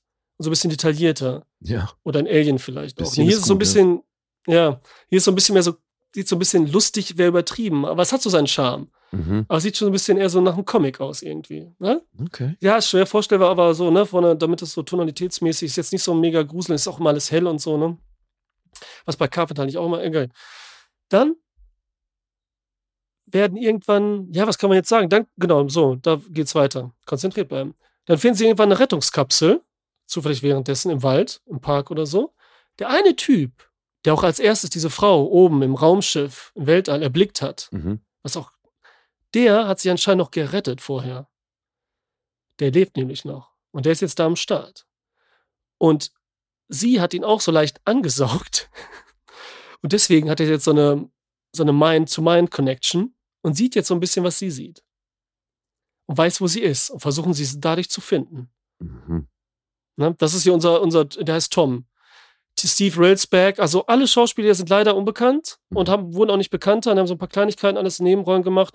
Außer Patrick Stewart, Der spielt auch mit. Okay. Dr. Armstrong. Nebenrolle, denn irgendwann finden wir raus, dass diese Frau dann in andere Körper schlüpft. Auch Scarlett Johansson-mäßig, so ein bisschen äh, Mhm. under the skin. Ne? Ja. Auch wenn das jetzt nur einmal da der Fall aber ne, so von der Grundidee. Und da gerade wird auch eine Szene, da ist sie nämlich, weil das ja in England spielt und sie ist dann mehr so im Land und das sieht dann so aus nach Schottland, wie bei Under the Skin. Mhm. Dann hält sie halt ne, per Anhalter jemanden an. Diesmal mit roten Haaren und so, ne? Eine andere Schönheit. Und verführt ihn auch so. Und das ist so das Gleiche. Das hat mich so erinnert an Under the Ich wollte sagen, es klingt ja voll nach anderen Skin. Voll. Ne? Und das sieht der andere Typ halt und weiß, dass diese Frau, hat das an einem Namensschild gesehen, aus einem Krankenhaus ist, einer Psychiatrie, da eine Krankenschwester ist. Mhm. Und da ist halt Patrick Stewart der Doktor. Und dann Okay. nehmen sie den natürlich auch mit und, und suchen die Frau. So, irgendwann werden auch die zwei Jungens wach, die Außerirdischen. Die kommen auch mal zum Vorschein, aber wer will die schon sehen, ne? Wir haben ja unsere Mathilde, unsere hier, Space Girl wird sie nur genannt in den Credits auch, ne? Ach echt? Ja, und weil ja, sie wird ja die ganze Zeit nackt gezeigt, aber männliche Geschlechtsteile, irgendwas darf man ja nicht sehen in dem Film. Deswegen haben die ja während, des Dreh, während der Dreharbeiten dann bunte Socken über ihr Schniedel gekriegt. Äh. Die man, wenn man auf Pause drückt, die Socken, die sieht man dann. Nein, wirklich. Ja, ja, sieht man wirklich. Ich habe das gelesen, ich musste das dann nochmal nachgucken, Alter. Also, ja, das stimmt, Alter. Aber jetzt nicht so, wer weiß wie, ne? Aber ne, das ist schon so, weil die Aber dann so warum nehmen die denn bunte Socken für sowas? Also es hätte Ja, die haben das auch nur gemacht, damit, falls es mal vorkommt, dass die zu sehen sind. Dann dachten die vielleicht actionmäßig oder so, weil da viel Bewegung ist und der Film auch so ein bisschen bunt wäre jetzt übertrieben, aber durch die Effekte und so und da zerfällt viel und zerspringt viel und so weiter. Ja, ja, aber ich meine, ein bunter Socken fällt doch dann auf. Also warum haben die dann nicht einfach irgendwie einen Socken in der Farbe genommen, den nicht so auffällt? ja, ich glaube, dafür macht sie, haben sie nicht gedacht, dass in 40 Jahren so eine große Fangemeinde dann aufgebaut ist, ne, weil der Film damals voll gefloppt ist, ne? Okay. Ja, der ist voll gefloppt. Der hat äh, ja 25 Millionen hat gekostet und keine 15 eingenommen, ne? Oh. Und äh, ja, das wurde ja so ein Fan-Ding später. Ist jetzt so ganz beliebt unter Genre-Fans. Mhm. Und da haben sie vielleicht nicht gedacht, dass später auf Blu-ray in super Qualität ne, alles nochmal abgetastet dann irgendeiner Pause drückt oder so in dem Moment. Ich glaube, da haben die drauf geschissen. Ich glaube, das ist ganz oft sogar so bei solchen Sachen, was, was man da alles so noch entdeckt und so. Ähm, ja, und mehr muss ich jetzt nicht erzählen. Also das artet dann, der Anfang ist mega interessant. Mhm. Es sieht cool aus, diese Welt alles, dieses Alienhafte, diese, ähm, diese Welt, diese Aufbauen, wie es gefilmt ist. Ähm, das hat mich schon gebockt. Auch so diese Art von Vampir. Ich meine, das Geile ist, die Männer, die saugen die anderen aus ohne einen Kuss. Mit so einem halben Meter Abstand, so ungefähr, weißt du? Ach, Aber sie muss alle küssen dafür. Ist voll geil. äh, okay. Ja, egal, ist, ist für uns wahrscheinlich, keine Ahnung. Ähm, auf jeden Fall wird der Mittelteil, wenn sie sie dann suchen, lässt er so ein bisschen nach. Mhm. Meinst du, so- was heißt, lässt ein bisschen nach? An. Ja, so, so das Pacing lässt ein bisschen nach und da Okay. kommt dann nicht viel Neues irgendwie. Mhm. Da ist dann ein, zwei Effekte, die noch geil sind, die ich jetzt gar nicht so erzählen muss, so mit Blut auch, die, die auch wieder ja, interessant sind, weil man so nicht wirklich gesehen hat. Oder jedenfalls kann mich nicht daran erinnern, dass ich es auch später so gesehen hätte, ne? Mhm. Die so ein bisschen anders einfach sind, ne? Wo du sagst so, wow, das sieht cool aus wieder. Aber so viel Blut passiert jetzt sonst nicht. Mhm. Und am Ende gibt's halt, wird's dann wieder so actionreicher, so ein bisschen die ganze Welt ist dann auch, weil diese anderen Männer, Vampire, haben dann auch viele, viele Leute ausgesaugt, die dann mehr so zu Zombies aber werden. Die sind auf einmal zombiehaft und oder Vampire, auf jeden Fall beißen die dann allen in, den Hals und so. Also es ist hier alles nicht ganz so durchdacht gefühlt, weil man auch nicht ganz versteht, ich jedenfalls nicht, wieso diese Mind-to-Mind-Connection so richtig da ist und Ja. sie das nicht bei ihm sehen kann, weil sie will ihn auch irgendwie, weil er was Besonderes ist und so. Es ist so ein bisschen strange. Ähm, Okay, aber es ist nicht Ja. so, also weil bei Under the Skin gibt es ja auch eine Menge, was man nicht verstehen kann, finde ich. Also wird ja auch einiges offen gelassen, ne? ja. Aber es hat trotzdem seine Wirkung. Und es ist auch so, finde ich, dass man da halt eine Menge reininterpretieren kann. Ist das jetzt hier auch so oder ist es wirklich dann nur verwirrend, weil du sagst, es passt irgendwie nicht zusammen? Nein, das ist nur so, wenn man ein bisschen drüber nachdenkt. Und dafür ist der Film gar nicht gedacht. Also eigentlich soll man unterhaltend Mhm. sein, ne? Okay. Das ist jetzt nicht zum Nachdenken. Das sind jetzt nur Sachen, wo ich sagen würde, das ist ein bisschen komisch, die ich jetzt hier so erwähne. Mhm. Und die ich jetzt, ne, also es ist halt, man muss immer bedenken, dass wir oder Leute die sich echt mega damit auseinandersetzen oder mal drüber schreiben, selbst wenn es an einer privaten Text ist oder so bei Letterbox oder so, Mhm. natürlich nochmal anders gucken, als wenn jetzt, wenn man jetzt sagt, ich mach mal einen Film an und so, ne? Ja, also ich gut, würde aber das schon so das sagen. sind ja trotzdem potenziell Momente, die einen so ein bisschen aus der Handlung äh, rausreißen. Ja, ja. Und das ist halt das Problem, so ein bisschen das Problem. Das andere ist, also er ist ja nicht ernst erzählt. Das müssen wir immer sagen. Es ist wirklich immer so ein ne, Science Fiction. Mhm. Es hört sich so an, aber es ist schon immer so und sieht so ein bisschen comichaft aus. Es ist Spaß. Er ist aber nicht ironisch. So auch nicht, Mhm. ne? Aber es ist schon ein Unterhaltungsfilm, das will ich damit sagen. Es Okay. ist jetzt nicht einer, der zum Nachdenken anregen soll oder irgendeine Aussage hat. Mhm. So null, ne? Null. Jedenfalls habe ich keine gesehen oder irgendwie hat mich jetzt auch nicht dabei interessiert. Ich fand es halt spannend, was sie so machen mit den Figuren, wie wer ausgesaugt wird, wie das aussieht, Ja. wie dann so ein paar nochmal explodieren, ein paar Mumien da zu Staub werden, Mhm. Äh, wie die da vorgehen. Aber wie gesagt, die Mittelteil zieht sich dann so ein bisschen. Da passiert nämlich nix, nicht viel Neues. Ja. Und dann wird es so ein bisschen langweilig. Am Ende ist so ein bisschen actionreicher wieder mit der Stadt und dann so ein bisschen der Fight, wäre jetzt übertrieben gesagt, aber so, sowas gibt es da auch in der Art. Mhm. Dann wird auch einer mal wieder zu diesem Monster, was wir am Anfang gesehen haben Mhm. das Vampirmonster, aber da wird dann auch ein bisschen zu wenig rausgeholt, ob da zu wenig Budget da war, weil soll auch unterbrochen worden sein, wenig, wegen zu wenig Geld zwischendurch mal. Okay. Ich meine, es ist immer noch kennen, wer die Dokumentar, den Dokumentarfilm gesehen hat auf Netflix oder so weiß Bescheid. Ich weiß jetzt gar nicht, wie der genau heißt. Da kann ich viel gucken. Den würde ich jetzt auch noch mal gerne gucken, was sie da zu dem Film genau gesagt haben. Weil wenn man den vorher nicht gesehen hat, dann hört man das nicht so richtig bewusst, wenn Mhm. die da sowas Schönes nochmal erzählen. Klar. Und deswegen ist er jetzt dieser Film, bin ich so, ja, enttäuscht wäre nicht, aber ich finde ihn jetzt sehr gut und mir macht Spaß, gerade der erste Teil. Und ich glaube, wenn ich den nochmal gucke, so ohne Erwartung, nochmal, und das ist so ein Film, der beim zweiten Mal nochmal mehr Spaß macht. Mhm. Ne, mir so auch so, ne? Da bin ich, äh, glaube schon, glaube schon. Und wirklich, wie gesagt, sie läuft die ganze Zeit nackt rum. Von Anfang bis Ende läuft die da nackt rum. Weil am Ende ist sie auf einmal wieder in ihrer Form und äh, ist dann nochmal die ganze Zeit am Start. Das Geile ist, wenn er mal träumt, dann auch so ein Bava rot alles. Mhm. Und so ein bisschen Bram Stoker-mäßig sitzt sie auf ihm mit so einem Gewand Okay. so Oldschool-Gewand und äh, Wind weht. Aber im Traum ist angezogen. Ist erst schon mal witzig, dachte ich so, ne, Mhm. dass sie da auf einmal angezogen ist. Aber dann zieht sie sofort aus, keine Sorge. Also alles gut. Das ist echt so. Das ist echt, ja. das ist echt schon witzig, ja. Ja. So. Das äh, Und- klingt ja abgefahren alles.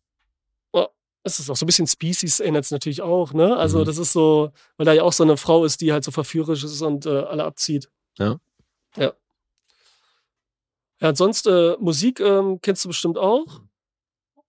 Ah, Hattest du, glaube ich, auch letzten Film zu? Äh, Nicola Mancini, Enrico. Nicola Mancini. Henry Mancini. Ja, Henry Mancini kenne ich. Ja, das ist sein richtiger Name. Ach, Deswegen den der gesagt, heißt wirklich, Italiener. Okay, Ja, das ist ja, ja. Enrico Nicola. Äh, Nicola. Mhm. Ja, der hat das Pink Panther-Theme gemacht. Ja, ja, hast du bestimmt erwähnt bei dem Film, ne? Er hat einen Oscar dafür bekommen. Genau, äh, Frühstück bei Tiffany auch und so. Ja. Also schon ein toller Typ. Und der hat auch nur mitgemacht, weil ihm am Anfang versprochen wurde, dass diese erste Sequenz, von der ich dir erzählt habe, wo du doch dachtest, das Oh, wird mehr Raum. Entschuldige, ich glaube, es war nur eine Nom Nominierung, kein Oscar. Aber egal, ja. Okay, okay. Ja, auf jeden Fall hat er ein paar gewonnen, das stimmt schon, ne? Mhm. Also für Frühstück bei Tiffany auf jeden Fall. Ja. Aber egal, hat er verdient. Im- Für mich hat er den auch für Pink Panther. Ich meine, das Ja. ist das geilste Ding überhaupt. So krass, das klar. geilste, ja. Ähm, was wollte ich jetzt sagen? Ja, Entschuldige, ich ich habe dich denn? Ach ja. unterbrochen. Nee, nee, alles gut. Es war gleichzeitig das Bild kurz weg, deswegen war ich jetzt doppelt ähm, lost. Ja, das war so ganz, ganz verwirrender Moment hier, die Außerirdischen am Start. Ja, Meta, Meta. Dass die ersten 15 Minuten von Henry Mancini komponiert werden mit Musik Mhm. und dabei kein Dialog passiert, 15 Minuten lang. stattfindet. Die ersten Minuten, ja, Mhm. das wurde ihm versprochen. Okay. Das ist jetzt nicht ganz passiert, Mhm. aber hat halt deswegen so seine s- soghafte Wirkung und erinnert auch eben an Terrore nello Spazio, weil die da auch auf einem anderen Planeten, da sind auch vampirartige Monster, die ihn aussaugen, Mhm. die ihn entdecken und so und eben auch wie bei Alien. Und das schafft Atmosphäre, die ihnen halt hinterher so ein bisschen genommen wird. Immer weiter, ne? Aber die war auf jeden Fall interessant und sah das Design sah geil aus. Ja. Ja, sonst äh, soll ich mal was zum Punkten sagen oder hast du noch Fragen, äh, Lee? Möchtest du mich was fragen? Nee, erzähl mal. Punkte, ich bin gespannt. Also, weil es, Okay. es, klingt, es klingt sehr interessant. Ich bin mir nicht so ganz sicher, ob ich das gut fände, aber es klingt, wie gesagt, interessant. Wie lange geht denn der? Ähm, der geht eine Stunde 16. Ach, stimmt, meintest du ja, 86 Minuten, ja. Nee, nee, 86 Minuten war der. Ach nee, das stimmt, ja das war, der das war der davor. Genau, richtig. davor, ja. Ja, ja, okay. 116 Minuten. 116, okay. Ne? Ja, gut. Aber ja, dann, wenn, wenn das sich so wechselt mit dem Pacing und so, ist das ja unter Umständen auch nicht gerade wenig. ja, das hatten wir ja letztens im De, äh, De Palma-Film. Mhm. Da war das eigentlich so ein bisschen ähnlich, witzigerweise irgendwie, hat sich's angefühlt und war ja auch so auf Blockbuster irgendwie gemacht, aber dann diese Momente waren nicht ganz gut verknüpft und erzählt. Also für mich jetzt nicht, wie gesagt, ich war dann so ein bisschen enttäuscht, weil ich halt so aufgeregt war bei den ersten Momenten, die so cool waren und so, ne, so besonders irgendwie und so richtig Spaß dran hatten, wie man sieht, so an den Mhm. Sachen. Egal. Punkt. IMDb 6,2, Mhm. Metacritics 50, Hm. Rotten Tomatoes 5,5 von der Kritik, Audience 3,1, Mhm. Letterboxd 3,2. Okay. Boah, das ist, also du hattest ja schon irgendwie deinen Spaß. Also klang zumindest so. Ja, Auch wenn das, du hast ja schon gesagt, fandst das nicht uneingeschränkt gut, aber offenbar hat das trotzdem irgendwie funktioniert. ja, Ich sag sieben. 7,5. Oh, okay. Immer den halben Punkt daneben hier. Ja gut, aber da, ich kann ja gar keine Filme mehr daneben raten. Du müsstest ja einmal voll daneben liegen bei dem einen Ding, Alter. Ja, da habe ich auch wieder nicht nachgedacht, wie krass das ist. Das ist ja, ja das ist typisch. Das ist so, wie wenn ich anfange mit der falschen Stelle von der Erzählung. Genau, so. Naja, einer kommt ja noch. Mal gucken. Noch ist alles drin. Aber ich bin sehr gespannt. Ey, Life Force, ich habe tatsächlich noch nie was von dem Film gehört. Okay. Ah, Toby Hopper. Alright, dann mein nächster Film, ja? Gerne. Also wirklich, ja. Was? Hau raus. Ja, ja. Was geht? Okay, kommen wir zu meinem Klassiker in dieser Episode.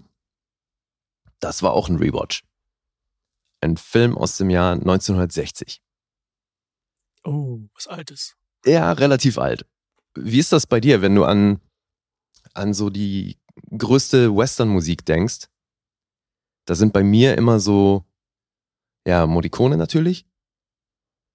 Und dann gibt's aber schon auch noch irgendwie eine Musik oder so ein Hauptthema, was da bei mir immer sehr präsent ist. Und jetzt, nachdem ich vor ein paar Tagen den Film wieder gesehen habe, ist es auch so, hat auf jeden Fall hart Ohrwurm-Potenzial. Anders als, also von einem anderen als Ennio Morricone? Mhm. Nein, weiß ich jetzt gar nicht. Na, Elmar, Elmar Bernstein Okay. für The Magnificent Seven. Ah, cool. Die glorreichen Sieben. gesehen. Okay. Ja, das finde ich schon ein sehr episches äh, Hauptthema. Und habe ich, wie gesagt, seither echt äh, nonstop im Kopf. Es ist wirklich ist hart. Ich habe auch immer das Gefühl, es wird ja auch gerne mal irgendwie bei, bei den Oscars oder so, ne, wenn irgendwie irgendwo eingespielt. Sommer, ich habe das gar nicht auf dem Schirm. Bestimmt kenne ich es, aber ich habe den Film nicht gesehen. Ich habe das Remake nur gesehen von Antoine Foucault Wie, du kennst, Dan Sir. Du, du kennst das Original nicht? Nee, habe ich noch nicht gesehen, nee. Wow. Okay. Und die Musik hast du demnach auch nicht auf dem Schirm? Also jetzt äh, habe ich nichts im Kopf. Wenn du sagst, das wird überall gespielt und ja, so weiter, kenne ich es bestimmt. Dun, dun, dun, okay, ja, klar. Ja, also hast du auf jeden Fall schon mal gehört. Das, was hier immer als Verarsche genommen wird, auch wenn man Wester so persifliert wird oder so. Ja, ja, Oder irgendwas, genau. solche Momente, ne? Ja, Ja. okay. Voll gerne. Und der hat hier eben die Musik gemacht, Elmar Bernstein. Interessant daran, das Orchester, was hier zusammengestellt wurde, da sitzt knaller John Williams am Klavier. Ah, what the fuck? Ja. Krass. Und deswegen ist das seltsamerweise auch die einzige Oscar-Nominierung, die dieser Film eingefahren hat für die beste Musik. Hm. Hat die nicht gewonnen, aus heutiger Sicht irgendwie unvorstellbar, aber musste sich damals geschlagen geben gegen Exodus. Okay. Gegen Monumentalfilm gegen Western oder was Ja. war das? Ja. ja. Genau das. Regisseur John Sturges, von dem hatte ich ja hier schon mal The Great Escape. Und der hat aber natürlich auch noch eine Menge anderer großer Filme gemacht, so Der alte Mann und das Meer und äh, sämtliche andere Dinge. Und das ist ja bekanntermaßen, ist das eine Adaption von Akira Kurosawas Seven Samurai, Mhm. den ich hier auch schon mal gebracht habe. Und so schließt sich der Kreis. Ja, weil das ist schon, also gerade nachdem ich jetzt irgendwie letztes Jahr nochmal Seven Samurai gesehen habe und jetzt nochmal Magnificent Seven, erkennt man da schon sehr gut die Parallelen. Das ist, das ist schon interessant. Also dieses Szenario zu nehmen und einfach oder da einen Western draus zu machen, finde ich an sich schon eine sehr geile Idee. Mhm. Ja, ja, passt, passt. Und das Schöne daran ist, die Idee, die stammt gar nicht von dem Autor oder von dem Regisseur, sondern Yul Brynner hatte die Idee, Wer war das? der Hauptdarsteller hier. Okay. Ja, ich wüsste jetzt auch gar nicht, wer da mitspielt. Ich habe nur Ethan Hawke und Dan Sell jetzt im Kopf zum Beispiel. Äh, ja, nee, das, gesagt, Die waren es nicht, ne? Nee, Im Jungen nochmal. das war dann die neuere Version. Nee, das ist also, aber schon auch jetzt wie der neuere, ist der hier äh, fulminant besetzt. Für die damalige Zeit natürlich schon echt ein ziemliches All-Star-Line-Up. Und aus heutiger Sicht sowieso, weil Steve McQueen spielt ja auch mit. Und das war, glaube ich, schon auch so ein bisschen sein, sein Durchbruch, weil Mhm. der damals ja diese Western-Serie gedreht hat. Oh, wie hieß sie? Ich glaube, Kopfgeldjäger auf Deutsch. Und ähm, deswegen wollte Yul Brynner, dass Steve McQueen hier mitspielt und hat sich stark dafür eingesetzt, dass er dabei ist.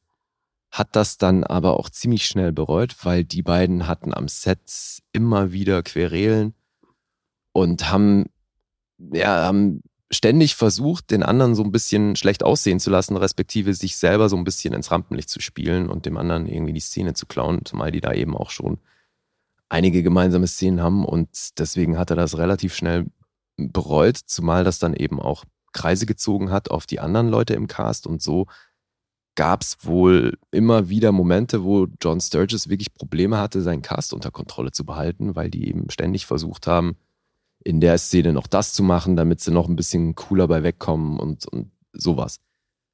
Und das muss also ziemlich anstrengend gewesen sein. Hört sich stark nach Parallelen an hier zu Once Upon a Time in Hollywood von Tarantino, so ein bisschen, Mhm. ne? Mit dem Dreh aus der Serie, Cowboy-Serie und so, dann ist Steve McQueen natürlich mit drin Ja. und dann Streitigkeiten, wer ist besser, wer ist berühmter, wer ist cooler Und dann, so. ja, okay. und dann hast du hier halt echt ein paar große Egos am Set und das ist eben für die damalige Zeit haben wir hier schon ein derbes Line-Up. Weil es geht natürlich um die glorreichen Sieben und diese Sieben sind eben, ihr Anführer ist Yul Brynner, der spielt hier Chris und äh, den könnte man schon auch kennen. Also ich meine, das ist wahrscheinlich schon mit Abstand sein bekanntester Film, aber der war halt auch in, der war in diesem Westworld-Film dabei, ne, wo jetzt die Serie draus gemacht wurde. Mhm. Und er hat ja auch einen Oscar bekommen und bei den Zehn Geboten mitgespielt und sowas. Also der war in der Zeit schon ein krasser Star.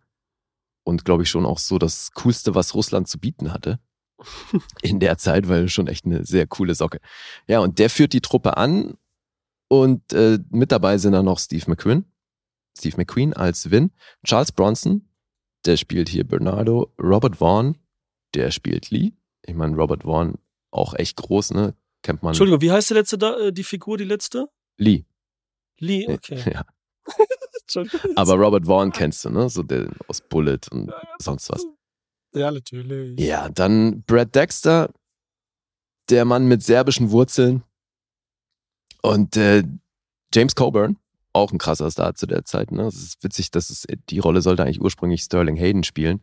Aber James Coburn war ja dann auch bei The Great Escape dabei und hat auf jeden Fall schon auch, glaube ich, sehr viel gemacht, was so Hollywood-Geschichte geschrieben hat.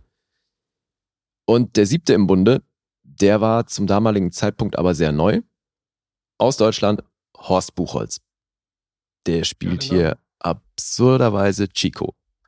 Aber ja, weil der Chico ist, äh, wird hier als ähm, amerikanischer Ureinwohner verkauft. Und, äh, nee, Entschuldige, als, ähm, als Mexikaner. Und deswegen, ja, also Horst Buchholz hat sich wohl äh, ziemlich viel Mühe gegeben, so ein bisschen eine dunklere Hautfarbe zu kriegen, aber es ist halt trotzdem so ein bisschen weird, ne, dass der Deutsche den Mexikaner spielt. Aber ja, gut. Ai, ai, ai. Und als Antagonist hier Eli Wallach, der ja schon auch in anderen Western groß geworden ist und der Mhm. spielt hier aber auch einen Mexikaner und spielt halt den Antagonisten Calvera. Und das ist natürlich auch Okay. aus heutiger Sicht eine Besetzung, die so wahrscheinlich nicht stattgefunden hätte. Aber muss man dazu sagen, macht er gut. Okay.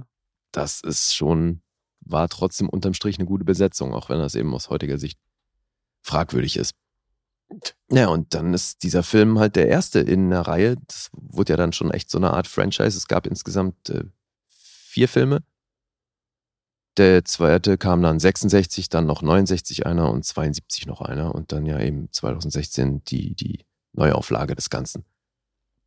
Von dem ersten. Weißt du denn ansatzweise, worum es geht? Also, gerade hast du gesagt, 2016 entschied das Remake, ne? Ja. Ich habe den im, Kino gesehen. Den hast du gesehen, okay. Äh, den habe ich im Kino gesehen und ich weiß gar nicht. Ich habe auch dieses Remake von den Sieben Samurai gesehen. Ich habe noch nicht das Original gesehen. Also das hier mit Keanu Reeves ist das oder so, ne? Was? Es gibt Ähm, ein, wie, du meinst, es gibt ein Remake von den Sieben Samurai? Ja, 13 Samurai, keine Ahnung. Auf jeden Fall nochmal sowas in der Art, sowas erzählt wurde. Vielleicht auch nicht. Ich, wie gesagt, ich habe die Original noch nicht gesehen. Hab die auch noch auf der Liste. Aber, Und aber wenn du jetzt sagst Keanu? Reeves, du meinst nicht diesen 47 Ronin. Oder? Ach, der ist das, genau. Nee, das war der. So hieß der. Das war nicht äh, 7, das waren äh, 47. Ja, okay, aber der hat nichts mit Sieben Samurai zu tun. Okay, okay. Ja, wer weiß. Ich meine jetzt, der neue, gut, was du jetzt erzählt hast, so ein Star, so, so, so ein Line-Up von Stars, die da cool drauf sind und so. Und der war jetzt im Remake ja auch, ne? Hat das ja so ja, ja, klar. vorausgesetzt. Aber ich kann mich da Und nichts erinnern. es ist auch eine ähnliche Action. Handlung. Ähm, das ist ein bisschen lokal so ein bisschen anders verordnet, weil hier geht's um ein mexikanisches Dorf, was bedroht wird, eben von Calvera, diesem Antagonisten hier. Der terrorisiert nämlich so eine kleine, so ein kleines mexikanisches Dorf, weil er und seine Truppe, der hat halt so eine Gang irgendwie mit so 30, 40 Mann und die brauchen halt zu essen. Und deswegen bedroht er die Leute in dem Dorf, nimmt denen halt die, die Dinge, die sie so äh, über Landwirtschaft ähm, erwirtschaften, nimmt er denen halt einen Großteil weg. Was zur Folge hat, dass die Bewohner des Dorfes halt ähm, ja, drohen zu verhungern, weil die halt einfach nicht mehr selber genug abbekommen. Und dann ja, be beraten sich so die, die Ältesten in dem Dorf und beschließen eben ein paar Leute loszuschicken, um Hilfe in den USA zu holen.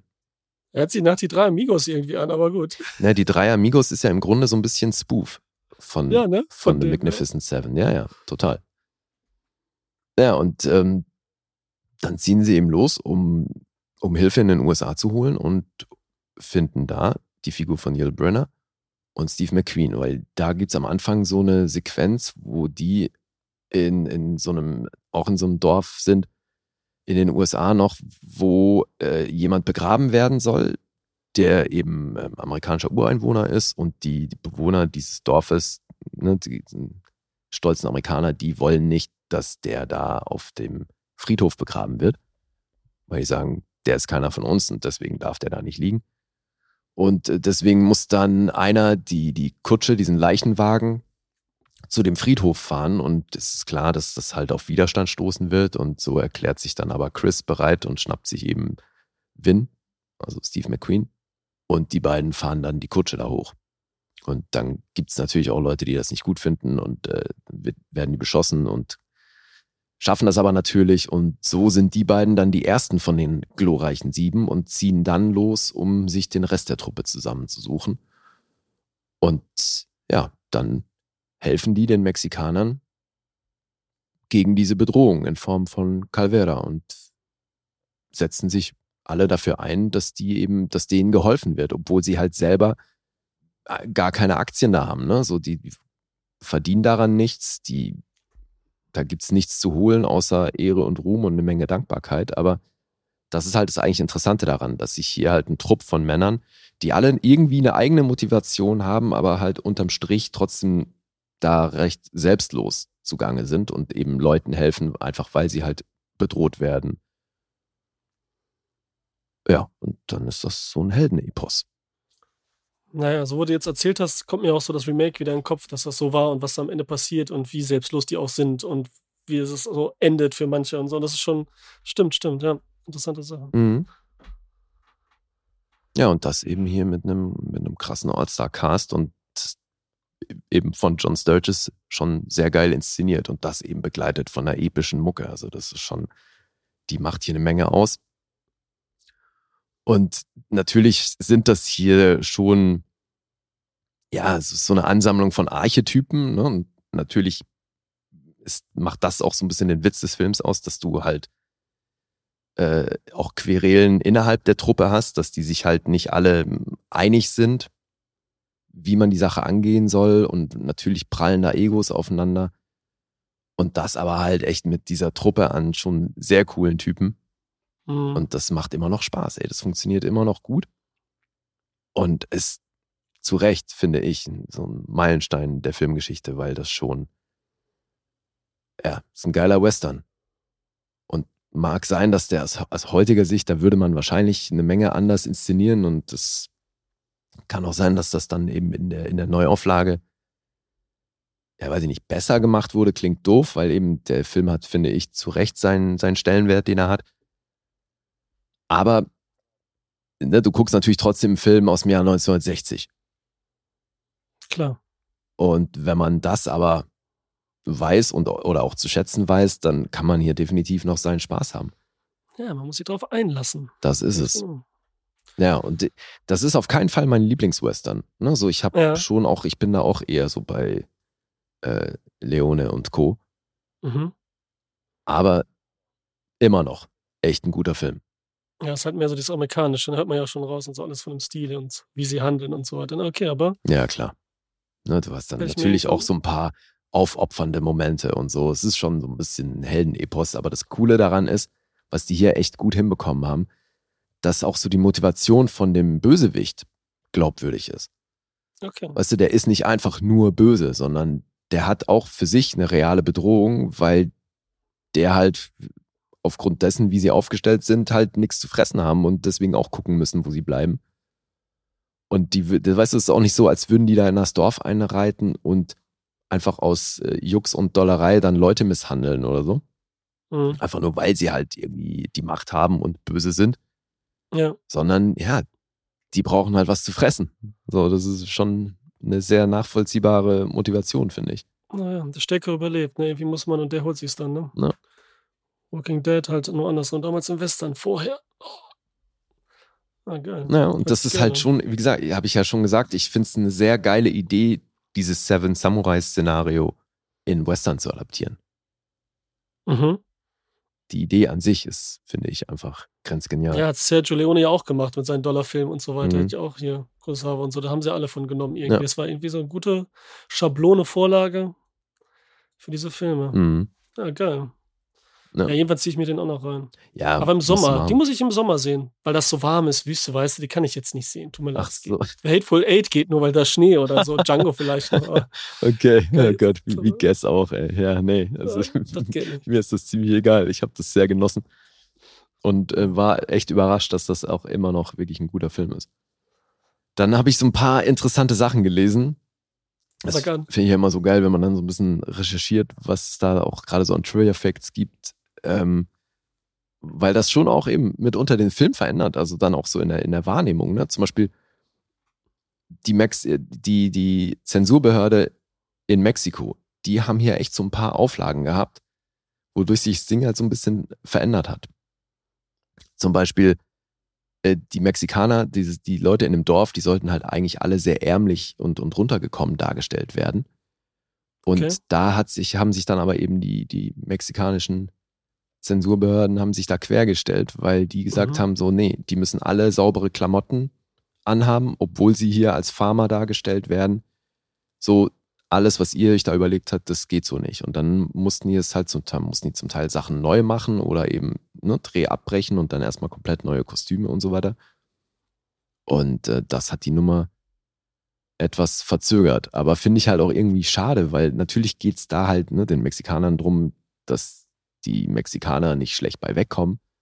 Aber das hätte der Handlung nun wirklich eher gut getan, wenn die Mexikaner hier auch entsprechend ja, in Klar, Klamotten. Die Bedrohung. Ja. Ja, Ja, das ist irgendwie das- affig, aber aber, gut.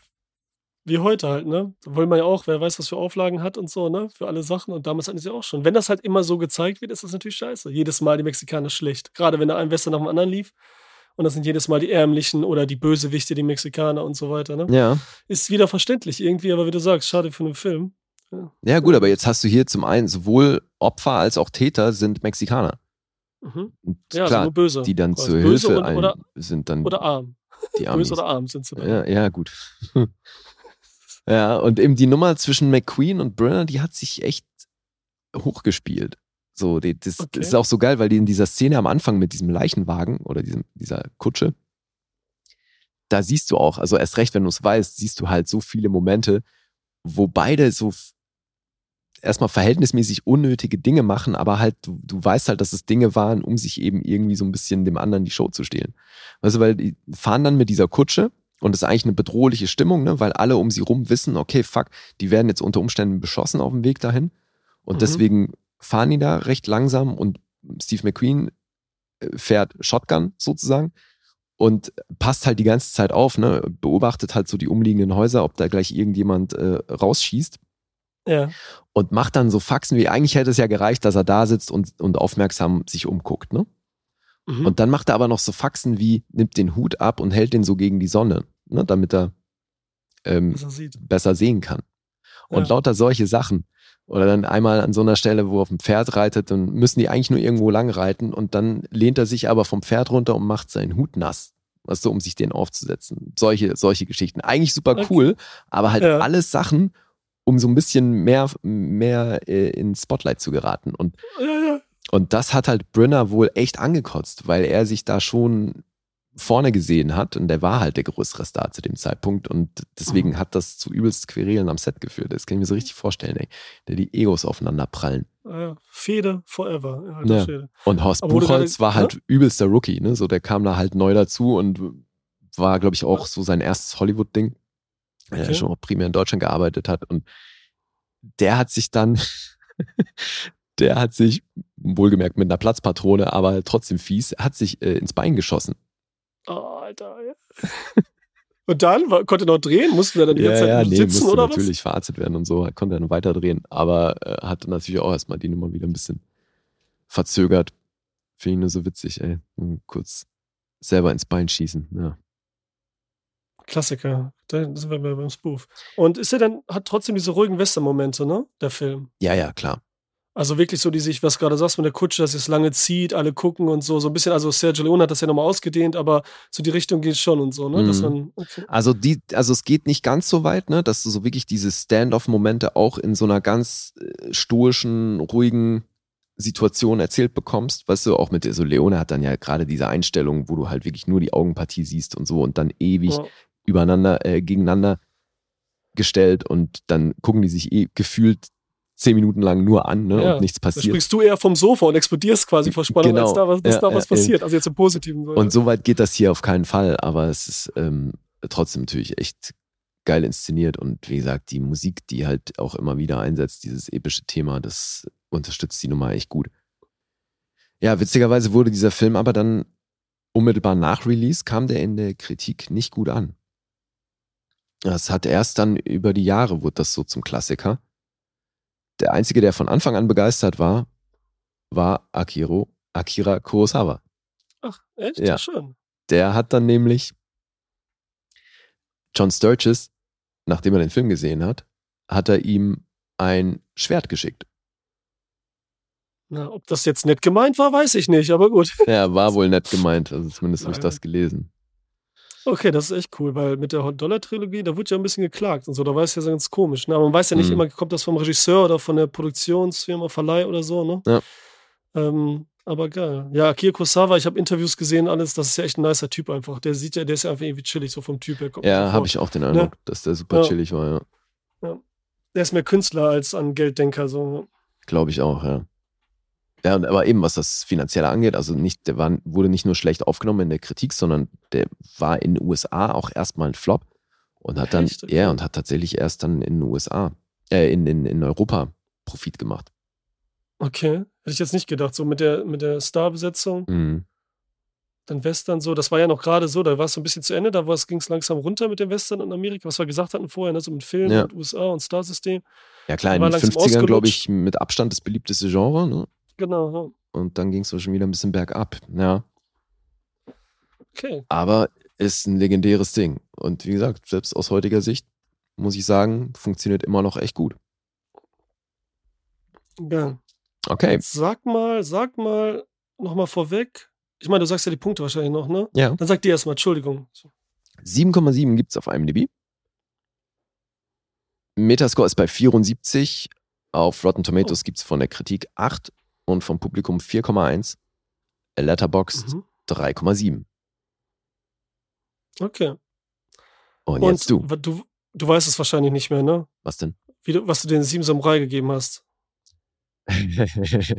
Also musst du mir auch nicht sagen, wenn du nicht willst. ähm, aber du wirst sagen, ich weiß es tatsächlich nicht mehr. Müsste ich Ja, auch weiß nicht, nachgucken. ne? Also die genaue Punktzahl. Ich Ja. weiß, dass ich ja auch sehr weit oben war, aber die genaue Punktzahl. Ja, nee, ist alles Weiß gut. Ähm, ja, ich bin ja so. Du fandst ihn sehr gut. Ah. Ist echt schwer. Ich, ich tendiere jetzt zu zwei und so. du Soll ich jetzt tendierst positiv? zwei, ja?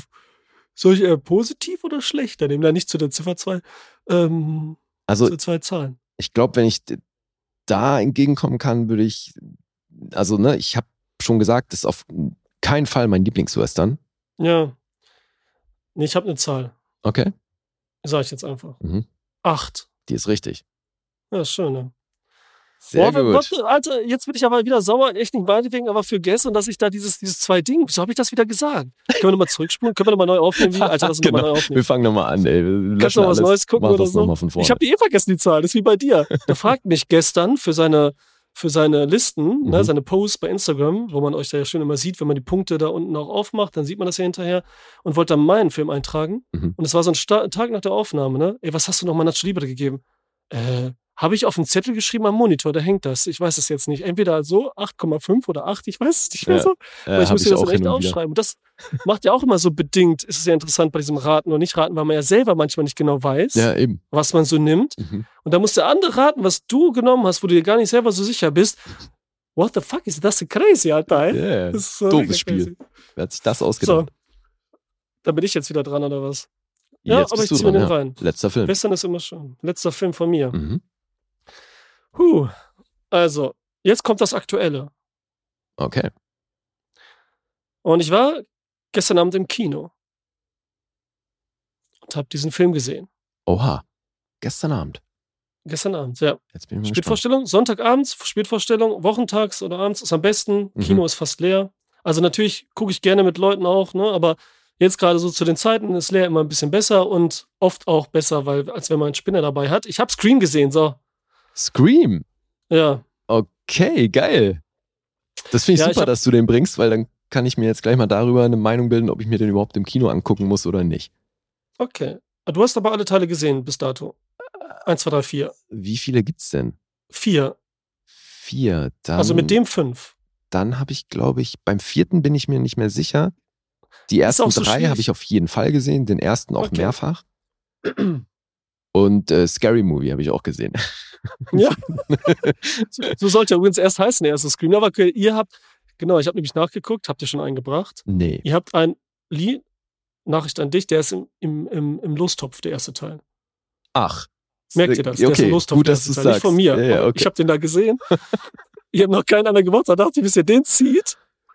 Oder Lied früher ist auch egal, wie dauert das noch ein bisschen. Und dann der zweite, dritte, vierte. Deswegen ist es jetzt egal, dachte ja, ich. Ist auch. auch für die Zuhörer jetzt, weil alle, die jetzt diese den Film jetzt hier hören, die Rezension dazu, haben entweder die anderen gesehen oder denen ist es sowieso Auf egal. jeden Und Fall. wenn, Und es Ja, ist das cool, ist so- weil es aktueller Kinostoff.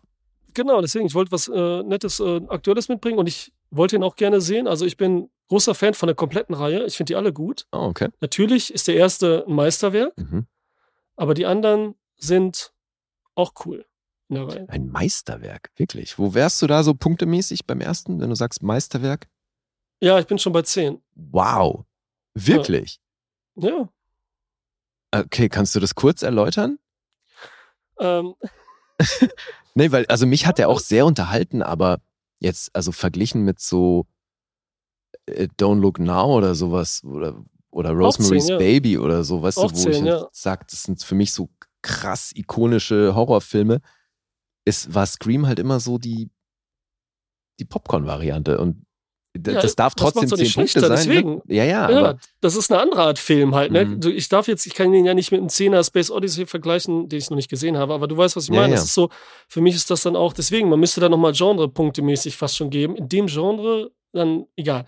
Auf Okay. jeden Fall, Scream 1 war für mich halt, wo du jetzt, wolltest du ja wissen, hat für sich funktioniert, ganz kurz gemacht, hat für sich funktioniert. Als Horrorfilm, als Slasher, spannend. Mhm. Und trotzdem hat er auch funktioniert als, als äh, Film, der das wirklich hochnimmt, ironisiert und äh, hinterfragt. Und trotzdem, er zeigt da die Klischees, macht der Figuren eben diese Klischees und so wie es alles in Horrorfilmen gibt, flickt die zusammen, aber unterläuft diese auch noch. Er macht gleichzeitig trotzdem noch immer wieder ein bisschen was Neues. Mhm. Das hat dieser Film mit den Figuren auch besonders. Ne? Keine Figur ist nur dieses eine Klischee aus den Horrorfilmen, sondern hat dann noch mal immer was dazu. Eine Okay. Kleinigkeit. Das macht er intelligent. Dann, wie er es hinterfragt, dann ist er unterhaltsam. Und das Wichtigste, was die Scream-Reihe für mich schafft, ist diese Atmosphäre. Mhm. Diese, man ist so dieses so ein bisschen College-Film irgendwie, ne? So Voll. locker vielleicht 90er Ja, ja. Jahre. Und trotzdem hast du da tolle Figuren, die du alle magst. Mhm. Mit denen alle viel, was auch eine große Gruppe an Figuren, das sind mega viele. Und die sind alle irgendwie auserzählt und gar nicht so flach. Das sind nicht so einfach so, okay, das ist jetzt der Sportler, der wird abgemetzelt, das ist jetzt der. Und trotzdem ironisiert er das und auf der anderen Seite hat er so viel drin. Aber Das eben, fand ich halt so. das finde ich ja. nämlich, das ist was krasses, was du jetzt gesagt hast, weil das ist schon auch was, das mir damals aufgefallen, habe ich in dem Kontext halt damals nicht so verstanden, wie ich es wahrscheinlich heute verstehen würde. Mhm. Aber er bedient nämlich ziemlich bewusst diese Tropes. Und das ist aber eben was, was mir voll aufgefallen ist. Aber was ich eher, glaube ich, damals eher schlecht gefunden, weil ich meine, ich mochte den Film trotzdem, aber eben, dass er für mich so ein bisschen diese Horrorfilm-Klischees bedient. Aber eben sehr bewusst. Ja. Ja, Ja, das den das Ironische erste dabei, Mal- das habe ich ähm, tatsächlich Ja. damals noch nicht so wirklich aufgefasst. Aber ja, ach, ich muss den mal wieder sehen. Ne? Ja, guck dir gerne, aber warte, Lostopf und so, ne? Auf jeden Fall. nee, aber mich so, würde jetzt äh, vor allem im Hinblick auf den Kinofilm interessieren, also das wirst du ja wahrscheinlich gleich erzählen, ob es da irgendwie, ähm, ob der Dinge aufgreift. Ja, das ist nämlich das Witzige. Auf jeden Fall muss man eigentlich auf den ersten ein bisschen eingehen. Hm. Und ich kann nur allgemein noch sagen, dass das eigentlich, der, der hat ja diese große Welle aufgerufen, die danach kam. Ne? Ja. Deswegen hat dann Scream so ein bisschen schlechten Ruf vielleicht indirekt gekriegt, weil er halt die ganze düstere Legenden, ich weiß, was du letzten Sommer getan hast, Mhm. was nicht alles gibt. Stimmt, der hat das eingeläutet so ein bisschen. Aber Scream hat nicht nur was Neues gemacht mit den ganzen Slashern, alles aufgeführt, sondern er hat auch eigentlich, da komme ich wieder heute zum Giallo so ein bisschen, er hat nämlich dieses Whodunit intensiver dargestellt, was es vorher nicht so gab. Das gab es nicht bei Michael Myers, das gibt es wie bei Freitag der 13., da vielleicht ein bisschen. Und das gab es nicht bei Freddy Krüger, das gab es nicht bei diesen ganzen Slasher. Man wusste immer, es ist der Typ, das Böse einfach, der verfolgt ihn so. Aber hier rätselt man, einer von uns ist es. Ah, Und somit hat er mhm, dieses Krimi-Element, wie bei dem Giallo, verbunden mit einem Thriller, mhm. schrägstrich Horror-Slasher. Das hat er ausgemacht. Das hat vorher nicht wirklich einer gemacht, so richtig.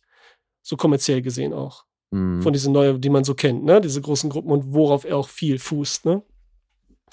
Hm. Ähm, auch nicht Texas Chainsaw Massacre, Leatherface und was es nicht alles gibt, ne? So ein bisschen hatte das Black Christmas schon sehr früh auch und natürlich die Mario Bava-Filme und Sergio Martino, ähm, was nicht alles gab, Torso und so, ne? Aber wir sind jetzt bei Scream Mhm. obwohl das eben dazugehört. Und jetzt kommt halt Scream 5, aber er heißt ja Scream einfach. 2022 steht immer über in Klammern, damit man das differenzieren kann. Aus, jetzt muss ich hier konzentrieren, wie ich hier anfange. Wir beginnen wieder, wie in jedem der Teile, mit einer Szene, mit einer Figur, die angerufen wird. Mhm. Das ist das aus dem Trailer Vielleicht- wahrscheinlich, ne? Aus dem Trailer die Szene. Ja. Was ich auch sehr gut fand, dass sie das im Trailer, weil man sich schon darauf freut, sich dessen bewusst ist, dass das bekommt und passieren wird und auch gar nicht so viel passiert. Was passiert viel mehr in der Szene und die stimmt einen schon so geil ein. Kann man nicht anders sagen. Die stimmt einen schon mega ein auf diese Filme. Die Atmosphäre in diesen Häusern, auch dieses Vorstadtding, das ist einfach mega, was ich meinte von der Atmosphäre. Die ist auch wieder hier sofort da. Und wir sehen, ähm, also dieser Cast, wir haben unseren Standardcast, Courtney Cox, Neve Campbell, David Arquette Mhm. die drei, die jetzt überlebt haben, so aus den anderen Teilen alle. Das ist so der feste Bestandteil, der Kern, der noch da ist. Immer mal wieder einer davon gejubelt. Ähm, und meine Vermutung war jetzt vor dem Film, dass hiervon auch einer, vielleicht alle, mehr davon auch mal von dann gehen. Wer weiß. Hm. Und der restliche Cast, der neue Junge, um die es mehr geht, der ist auch relativ unbekannt. Das sind äh, so Jungschauspieler, die ähm, aus Serien, Tanzfilmen jetzt auch, aus Hamilton zum Beispiel und sowas alles, so, so Nebenrollen hatten, kannte ich jetzt wirklich nicht. Außer äh, Dylan Minette. Den kennt man. Zum Beispiel Tote Mädchen lügen nicht. Ach, ist er der Typ. Okay. Ne? Ach, der ist, ja, okay. Der ist das. Ja, einer der Jungs so, die Mhm. so, so verträumt aussehen und irgendwie überall mitspielen und so. der, der ist am Start. Einer von denen, ja. Ja, einer von denen. Und sonst haben wir halt, ja, alles so drumherum, so kleine, die ich jetzt nicht weiter erwähnen muss. Und einer der Mädels, sehen wir jetzt hier am Anfang von den neuen, die heißt Carpenter mit Nachnamen. Schon die erste, nächste Anspielung. Mhm. Dezent. Ja, sehr dezent. Aber ich meine, mit Loomis, ne, hatten wir es ja auch nicht besser. Mit dem anderen Typen hier, so Loomis aus äh, Halloween, Mhm. der Doktor, der Professor. Ja. Aber das ist das Witzige, dass er da ja beides macht. Er macht so viel Sachen direkt, ne, und so viel Sachen dann doch so unterschiedlich. Also es ist schon geil, weil einfach alles da voll, von voll ist. Mhm. Und die erste Szene hat halt diesen Payoff wie immer, der Mörder kommt, ne? Ich muss das nicht im Detail, will ich das gar nicht erzählen. Das soll man so, das soll man dann äh, sehen. Nur, dass diesmal ist der Unterschied zu allen anderen Teilen, dass sie in dieser ersten Szene überlebt. Ach, Der erste Unterschied. ja. Die so eins zu eins ist zu der, zu dem ersten Scream-Teil eigentlich mehr, also nicht eins zu eins, aber da, wenn, ne, man hat das ja im Trailer gesehen, so ein bisschen so Smart Home, wie so ein bisschen integriert. Ja. Da hatte ich schon so ein bisschen Schiss, dass das so ein bisschen viel in diesem Film ist. Mhm. Aber das wird, ist gar nicht so. Ab und zu, so ein bisschen Tracking ist mal drin. Bluetooth-Kopfhörer oder so, so ganz doof gesagt, so, so ein Earset, was der, Leather, äh, der Ghostface mal trägt hier. Aber sonst ist da nicht viel in der Richtung. okay. Also noch okay. Er bleibt trotzdem, er bleibt sich so treu, mehr oder weniger. Denn hier wird wirklich, wir haben jetzt Ghostbusters gehabt, Spider-Man, Matrix, von mir aus auch Creed, was jetzt wieder drei Jahre her ist oder so. Und diese ganzen Filme, die den ersten Rebooten, Sequeln, Prequeln, was auch immer, und gleichzeitig nacherzählen und den besten Fall auch was Neues geben, Mhm. Der macht das hier auch. Der hat eins zu eins Szenen, sogar sehr viele drin. Damit wird natürlich auch wieder gespielt. Mit diesem Film, im Film und drüber sprechen. Mhm. Denn wir haben jetzt zum Beispiel ähm, Meeks, der Typ aus dem ersten Teil, dieser Filmnerd, der die ganze Ja. Zeit die Regeln erklärt. ja. Wir haben jetzt ihre, also das war ihr Onkel. Was ist sie denn dann? Nichte? Ja. Irgendwas? Ja, ne? Nichte. Sie ist auch hier der Typ, Ach, die okay. Typin. Mhm. Sympathisch aber. Das ist das Wichtigste. Das war auch so bei Scream, dass alle cool sind. Und das ist hier auch eigentlich der Fall, dass fast alle wieder gut funktionieren. Ne? Sie erzählt so ein bisschen was, aber auch nicht zu viel und erzählt dann so ein bisschen dieses, ja, ich weiß gar nicht mehr, wie das genannt hat, die den Wort dafür, dieses Sequel, Remake, Recall oder so hat sie es genannt. Mhm. Stehst du beidem ein. Ja, Und okay. erzählt dann auch, die Leute sind sich unsicher und die Fangemeinde ist eigentlich toxisch und sowas wird dann alles gesprochen. Also der Film spricht noch mehr als sonst direkt den Zuschauer an Ja. Ah, und labert uns an. Und das macht er gar nicht schlecht. Mhm. Das macht er wirklich gut, ne? Weil wir müssen, wir müssen eigentlich schon überdrüssig sein, diesem ganzen Meter, Meter, gerade auch bei der Reihe und überhaupt heutzutage, weil ja jeder Film das jetzt macht Mhm. und sich äh, referenziert, sich selbst aufs Chor nimmt oder auch doch nicht wieder und dreimal spiegelt und so weiter. Ja, du, im schlimmsten Fall läuft es halt wie bei Matrix. Oder dann sowas, so eine, so eine Totgeburt an den Start bringt, ne? Mhm. So, jetzt haben wir unsere Carpenter, die liegt im Krankenhaus. Jetzt kommt ihre Schwester vorbei, Sam Carpenter. Die ist so die Hauptrolle, so unser It Girl, unser, unser, unsere Scream Queen, sage ich jetzt einfach mal, unser Opfer, Ach, okay. unser die ist, Last Girl. ach, also keine von den alten drei Figuren. Ne, Okay. sie, das war auch in den letzten Filmen ja nicht mehr wirklich der Fall, so richtig. Dann, ne? Also den letzten, den hast du vielleicht nicht gesehen, man weiß es nicht. Also klar ist dann immer auch Neve Campbell und so, komme ich gleich zu. Mhm. Sie, die Schwester ist älter, schätze ich Anfang 20 oder so, und kommt sie besuchen, hat sie lange nicht mehr gesehen. Weil sie nicht wirklich, die sind so Halbgeschwister. Okay. Und da ist so eine Fehde wegen Eltern und so, und dann hat sie sie verlassen. Grund ist jetzt egal, ist glaube ich auch im Film egal. Die kommt sie dann besuchen mit ihrem Freund, wieder ins Dorf, nach Woodsboro. Dieser Name ist auch geil. Man sieht auch nie, äh, wie vorher, habe ich das glaube ich nie drauf geachtet oder wurde nie sofort oft gezeigt, wie hier das Schild, Woodsboro. Damit so mal in so einen Kopf geholt wird. Also so Elm Street, Woodsboro, weißt du? Und Mhm. wie heißt jetzt nochmal bei Halloween die Stadt? Ah, Boah, Alter. alter Ja, Scheiße. den ey. habe ich auch letztes Jahr gesehen. auch irgendwas mit Will oder sowas, ne? Irgendwas Ja, mit ja. Dorf. Egal, Ah. das fällt uns wieder nicht ein. Oh Mann, Leute, schreibt's in die Kommentare oder so. Keine Ahnung. So. Und die machen, wollen was ganz anderes machen und wollen direkt abhauen. Das ist schon mal witzig. Wir machen jetzt das, was ein Horrorfilm nie machen. Wir hauen jetzt ab aus der Stadt. Ja, das Das einzig das- Vernünftige eigentlich, ne? Wo, wo Ja. sich immer jeder, der so einen Film guckt, denkt so, Alter, warum gehst du nicht einfach? Ja. Ja, ja, das ist so, ne? aber da hätten wir keinen Film. Ja. Außer, wie es hier ist, vorher gehen sie noch zu David Arquette, Mhm. den Namen, den man ja eigentlich nicht vergessen kann, Ja. der einem immer einfallen muss sofort, ne? Mhm. Unser Dewey, und besuchen ihn in seinem Wohnwagen. Chewie. Richtig cool. Ja, so ein Name. Ich muss ja mal an Scary Movie denken, du auch, Ja, oder? voll, sofort, klar. Immer, immer. Das ist so geil. Das, ich verstehe das nicht. Doofy. Ich sage immer vor, Doofy, bevor ich David Arquette oder Dewey sage. Mhm. Egal. Und bitten Haddonfield um Hilfe. heißt Haddonfield, ja. bei Halloween. So habe ich jetzt nachgeguckt. Oh mein Gott, Alter, danke. Ach, die haben alle schon Krampf gekriegt, die jetzt hören und so. Ich Ja, kenne das ja selber, ich eben. höre euch auch. So, dann, wenn das mal passiert, bei euch natürlich selten. So. Der kommt, ruft dann Neve Campbell an, Courtney Cox ist am Start, dann kommen die alle vorbei. Dann sind die drei wieder am Start. Courtney Cox und David Arquette ja getrennt, die sind ja mehr beste Freunde so. Das war ja nie mehr so, ne, wie nach dem Anfang beziehungsweise zweiten Teil. Und sind ja auch in Wirklichkeit getrennt gewesen und so, ne, da zusammen, das ist ja auch noch witzig. Ach, Waren die tatsächlich? verheiratet. Okay. Ja, die hatten eine eigene Firma und alles zusammen. Oh, Also die, die gibt es auch immer noch. Ja. Ähm, wie heißt die nochmal? Coxsacette, die haben das irgendwie so komisch zusammengebastelt, das war witzig. Ach ist so, auch echt? egal. Ja, also ganz komisch. Wir haben auch mehr Kinder zusammen. Ist jetzt auch egal, Mhm. aber spielt auch so ein bisschen mit dem Hinterwissen und das spielen die auch wieder so ein bisschen mit. Okay. Und die sind aber jetzt die drei Figuren, Neve Campbell, David Arquette und Courtney Cox, sind jetzt so ein bisschen Nebenrolle. Mhm. Noch mehr als sonst. Ne, sind auch dabei beim Finale und so weiter, also bis zum Ende, aber werden weniger erzählt. Der Film ist auch nicht wirklich lang. Ich meine, wie lang war der? Der war jetzt weniger als das, was du gerade gesagt hast. Der war äh, keine zwei Stunden lang. Oh, okay. Gut, für einen Slasher wieder ein bisschen länger, aber ich meine, dass hier an Figuren erzählt wird und so weiter, ist das okay. Und was soll ich sagen? Jetzt geht es hier einfach wieder darum, den Täter zu finden oder die Täter zu finden. Und wir sehen das dann halt bei Szenen, die, wie gesagt, eins zu eins Scream 1 erzählen, aber noch weiter ausgeführt werden und trotzdem funktionieren. Mit diesem klassischen, ich stehe vorm Spiegel, Mhm. macht meine Schranktür auf. Diese Mega-Klischees, Ja, diese ja. einfachsten, also das Einfachste eigentlich im Horrorfilm, ne? Ja. die auch so wunderschön sind, weil die hier auch wirklich gut inszeniert sind.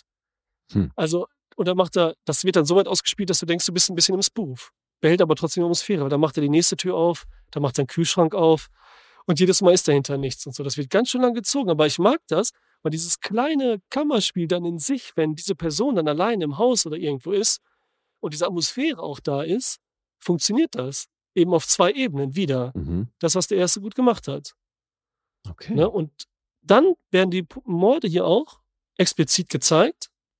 Sind auch mal so brutale Sachen, aber nie wirklich raffinierte oder besonders kreative Morde. Das hat Scream sowieso nie wirklich gemacht. Also er Mhm. blieb schon immer so auf dem Boden der Tatsachen. Und wenn er Blut gezeigt hat und mal das Einstechen des Messers, dann war es ja, war es eben nicht so, so gore-mäßig oder so. Ne? Ist hier Mhm. mal ein Moment mehr, dass bei einer Person, die zufälligerweise wenn ich das sage, ist ja auch doof.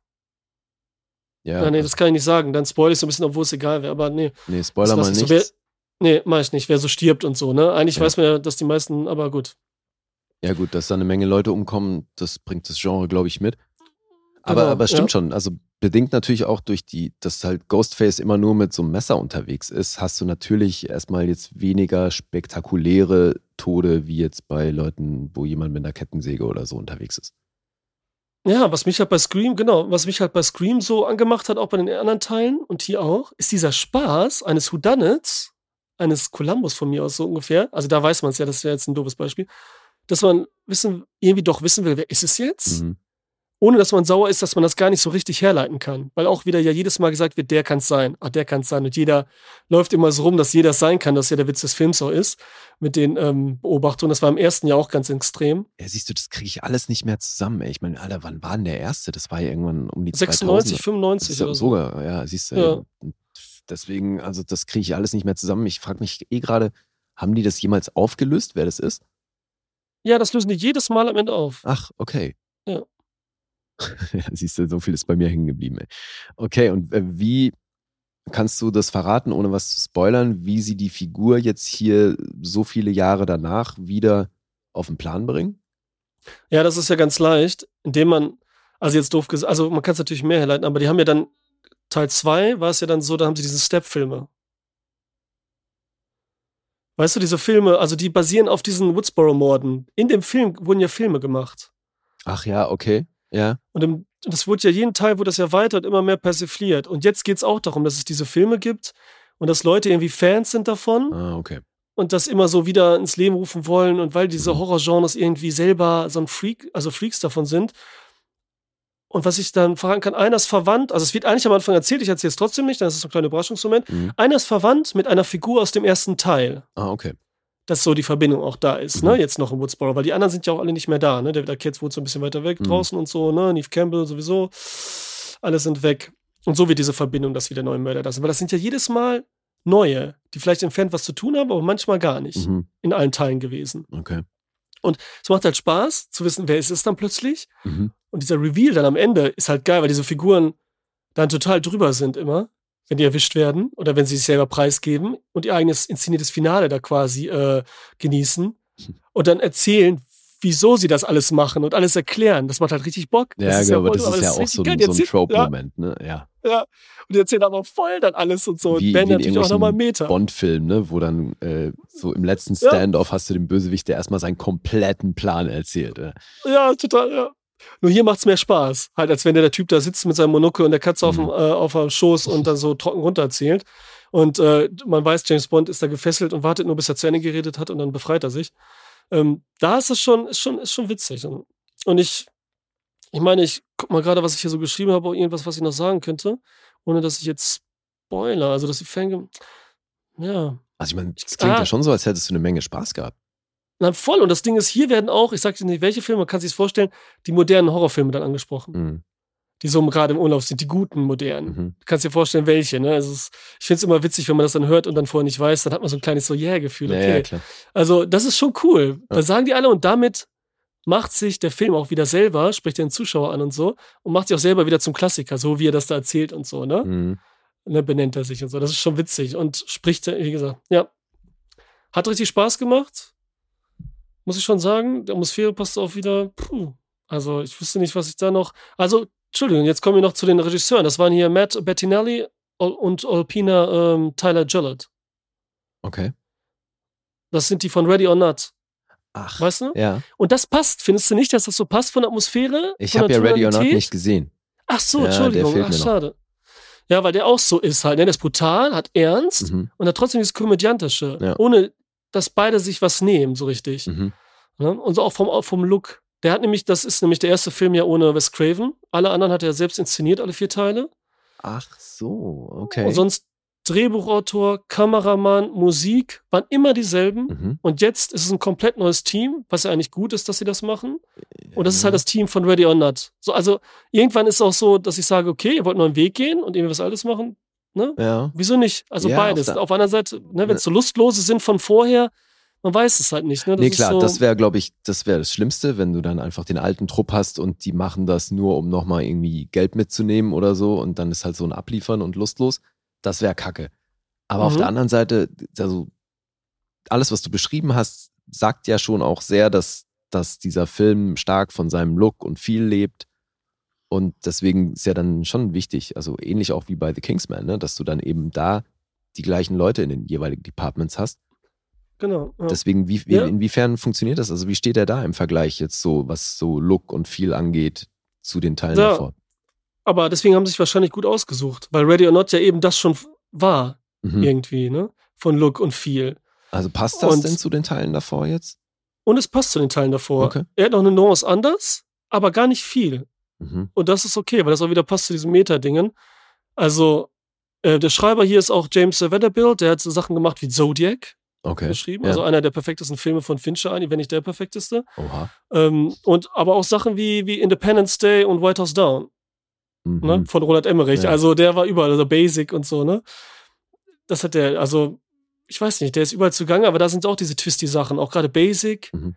Mit John Travolta und so, ist auch so ein bisschen so dieses Mystery und so. Also hat er gut gemacht, also ich finde das gut gemacht.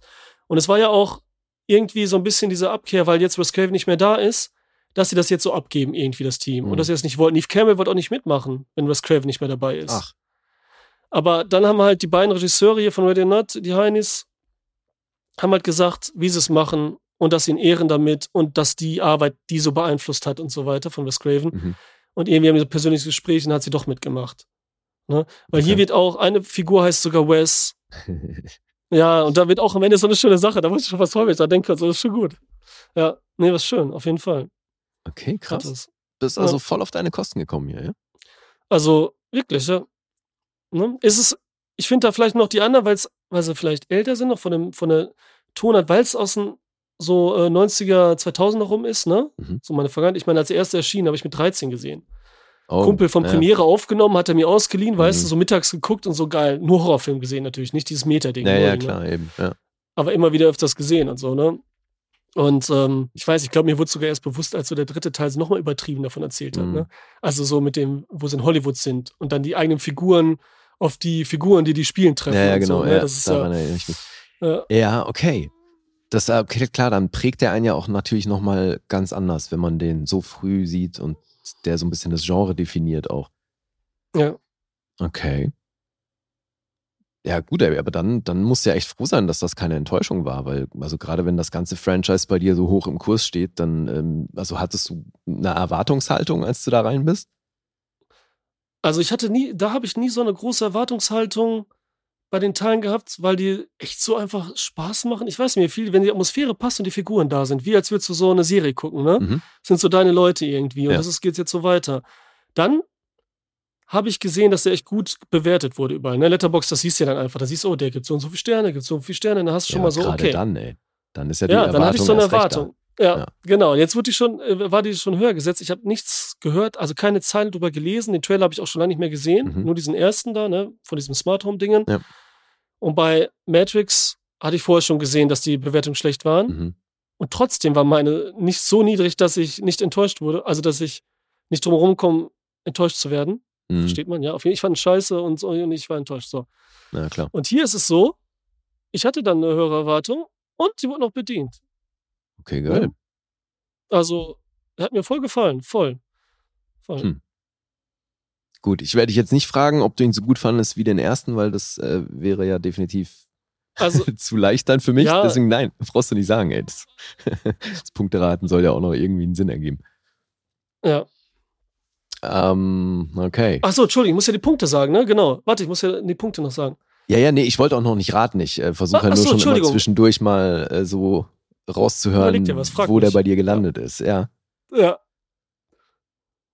Das klingt sehr interessant, also weil ich war, ich war echt gespalten, als ich gesehen habe, dass da noch ein Teil kam. Mhm. Aber eben, ich habe auch lange nicht diesen Bezug zu dem ganzen Franchise wie du jetzt. Ey, ganz ehrlich, also es ist auch auf der Kippe. Es könnte auch sein, dass der Film hier so viel macht, dass einem das nervt. Ne? Mhm. Also, das ist schon, es hätte auch bei mir sein können. Es ist wirklich so an der Grenze, aber gerade an der Grenze zu mega geil und mega scheiße. Das ist ja manchmal diese Grenze, die auch manche anscheinend bei Matrix Resurrections hatten. So, dass du sagst, es ist dann mega geil, wenn du es akzeptierst oder dich toucht. Oder wie bei diesem Jallo, den ich am Anfang genannt habe. Mhm. Oder dass es dann genau das Gegenteil ist. Das ist nicht so, dass du sagst, es ist dann ein Punkt das schlecht, oder, ne, sondern es ist eher so in die geile Richtung. Ja. Ne, eher so äh, unten oder ganz oben. Aber es wird nie, es ist ein Film, der eigentlich gar nicht so in der Mitte kommt, außer dir ist echt total egal und du hast die anderen nicht gesehen vielleicht. Ja, okay. Weil jetzt haben wir ja auch wieder eine neue Generation. Seitdem der da ist, das sind ja Leute, die jetzt auch wahrscheinlich in den Teilen haben den ersten vielleicht nicht gesehen. Ja. da bin ich gespannt, wie Ja, das für ich, solche Leute ja, zum ich, Beispiel ich funktioniert. weiß, was du meinst und bin da voll bei dir. Das sind so Filme, wo das eigentlich in sich schon eine tierische Gratwanderung ist und das kann dann halt nur in das eine oder das andere Extrem gehen. Es ist selten dann Ja. so, dass es egal ist. So, Es ist dann entweder richtig scheiße Ja. oder halt richtig gut. Genau. Mhm. Okay, abgefahren. Hätte ich nicht gedacht, muss ich gestehen, jetzt bei Scream. Ja, ich hoffe, jetzt habe ich dir nicht zu viel Erwartung gemacht. Nö, aber ist ja tendenziell gut, weil, also ich hätte wirklich gedacht, okay, das ist jetzt nochmal so ein Aufguss, weil denen gar nichts mehr einfällt. Weißt du? Machen sie jetzt nochmal einen Scream. Ja, aber ein, ja, es ist schon, aber wie gesagt, es ist ja wie gesagt der erste Scream sozusagen. Ne? Es ist ganz doof. Ne? Also es passt auch dazu, was du jetzt sagst. Ne? Es könnte auch, aber es ist mit Liebe gemacht. Man merkt es Mhm. schon, dass da über Liebe drin ist. Ne? Klar, die Schauspieler sind so ein bisschen alt und David Arquette sieht jetzt ähm, zu cool eigentlich aus. Für sein, ne? Er ist jetzt so ein bisschen alt und so, ne? Bart und sieht nicht mehr wie dieser Doofy aus. Ja. Also der ja nicht, so hieß er nicht. Aber ne? und die anderen, ne, bei Neve Campbell und so und Connie Cox sind jetzt eigentlich ganz gut gealtert, eigentlich ganz gut, ne? Aber kommen jetzt nicht mit unserer Nackten aus äh, Live Force raus. ähm, ja. Kannst du noch was fragen, wenn du willst. Aber Nee, ich habe ich hab eine ungefähre Vorstellung. Wie okay. gesagt, ich will jetzt auch nicht alles aus dir rauskitzeln, sonst äh, macht es ja gar keinen Spaß mehr mit dem Punkteraten. okay. Und Guess würde sich tierisch beschweren, ich bin mir sicher. Ja, wenn er das hört hier, krallt er sich irgendwo fest, weiß ich sowieso schon. Hör jetzt auf zu reden, Genau, Alessandro. Hör auf, jetzt, du verrätst viel zu viel. Okay. IMDb 7,3. Mhm. Ähm, Metacritics 61. Da sind viele Reviews, also das kann man schon voll ernst nehmen. Also da ist es ja auf jeden Fall, ne? Bei Viewers vielleicht, ne, noch nicht ganz, aber es passt schon. Rotten Tomatoes 6,7 von 10. Mhm. Audience Fights 4,2 von 5. Okay. Letterboxd 3,7. Mhm. Jetzt habe ich noch eine Sache. Ich hoffe, ich bin hier nicht durcheinander mit weiteren Zahlen. Alles gut. 46.000 Mal wurde er gelockt bei Letterboxd Mhm. Und bei IMDb nur 12.000 Mal. Und das ist ja ein frischer Film, das finde ich interessant halt so Ja. jetzt, ne, was so und das sind trotzdem nicht wenig, ne? Also es ist schon so ein Ding, so ein Anfangsding. Mhm. Ach ja, 15 Millionen hatte der erste Stream gekostet und der ist jetzt so bei 50 Millionen circa. So richtig offiziell ist alles noch nicht, also Wow. Budget. Mhm. Okay, ist ja ordentlich. Ja.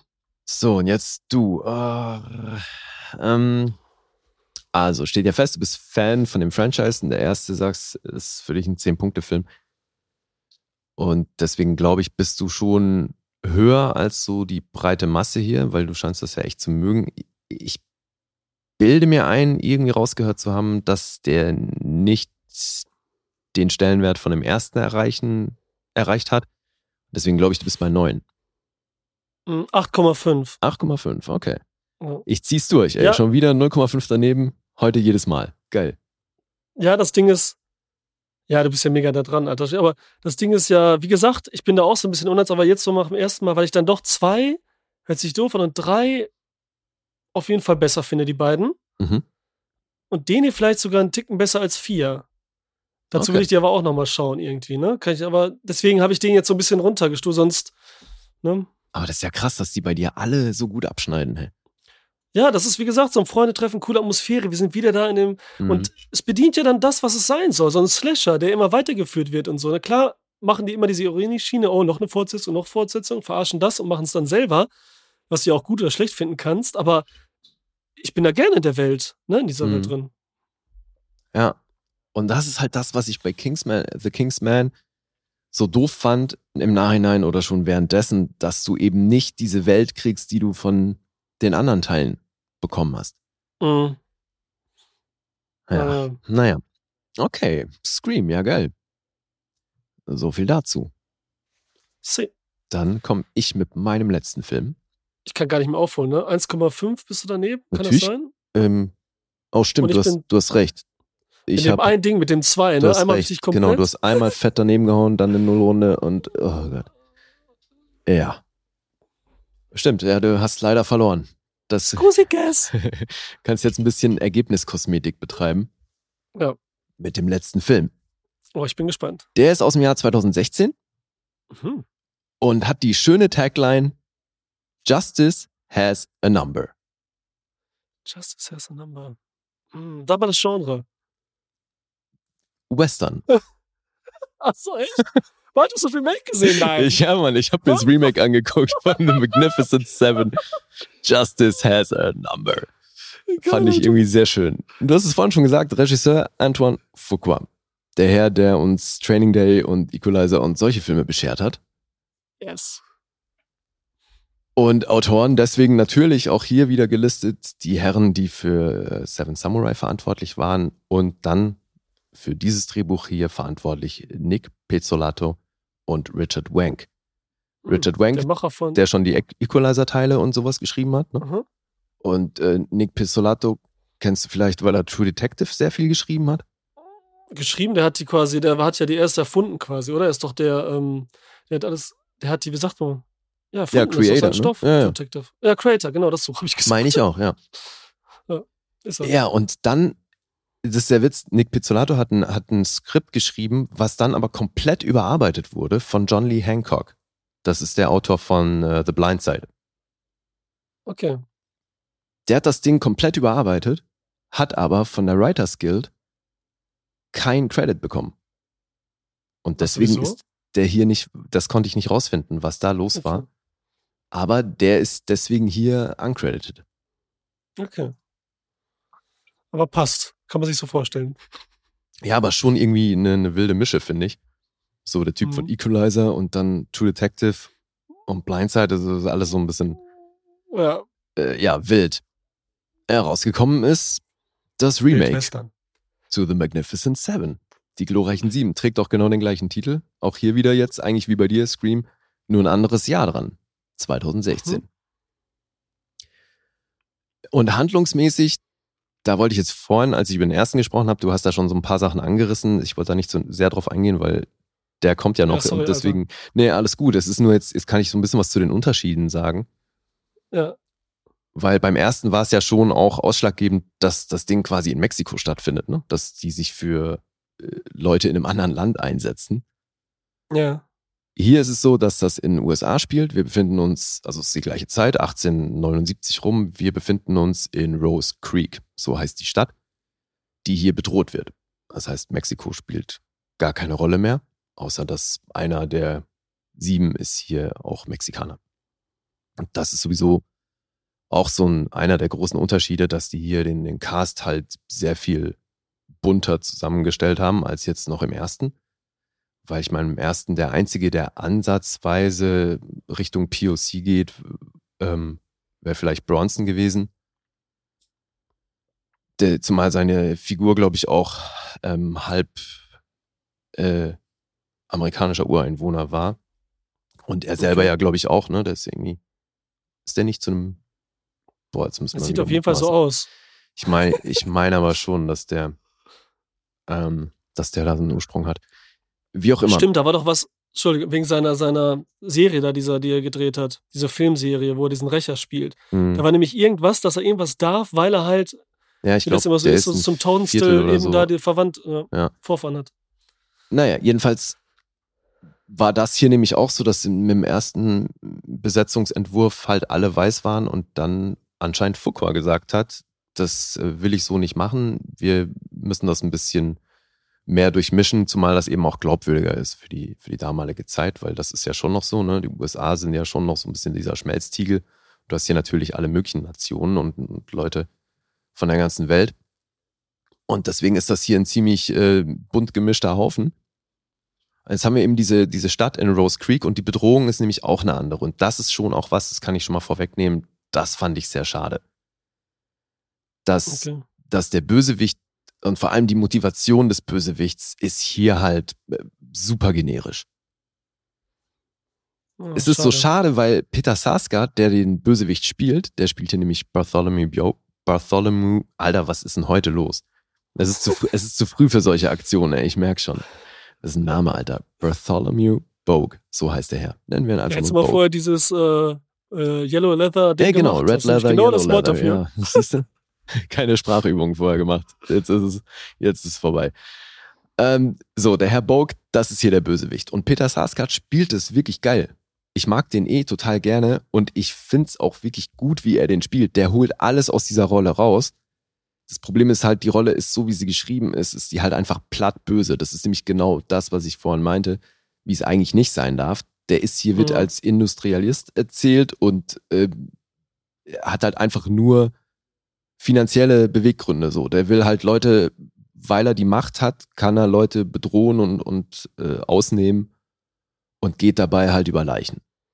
Ah, da geht so viel verloren, wenn der Bösewicht nicht passt, ey. Gerade bei solchen Filmen, ey. Das ist echt traurig. Ja, eben, und das, ja, das ist, und man kann das hier so ein bisschen vernachlässigen, weil das ist schon natürlich die Popcorn-Variante von den glorreichen Sieben.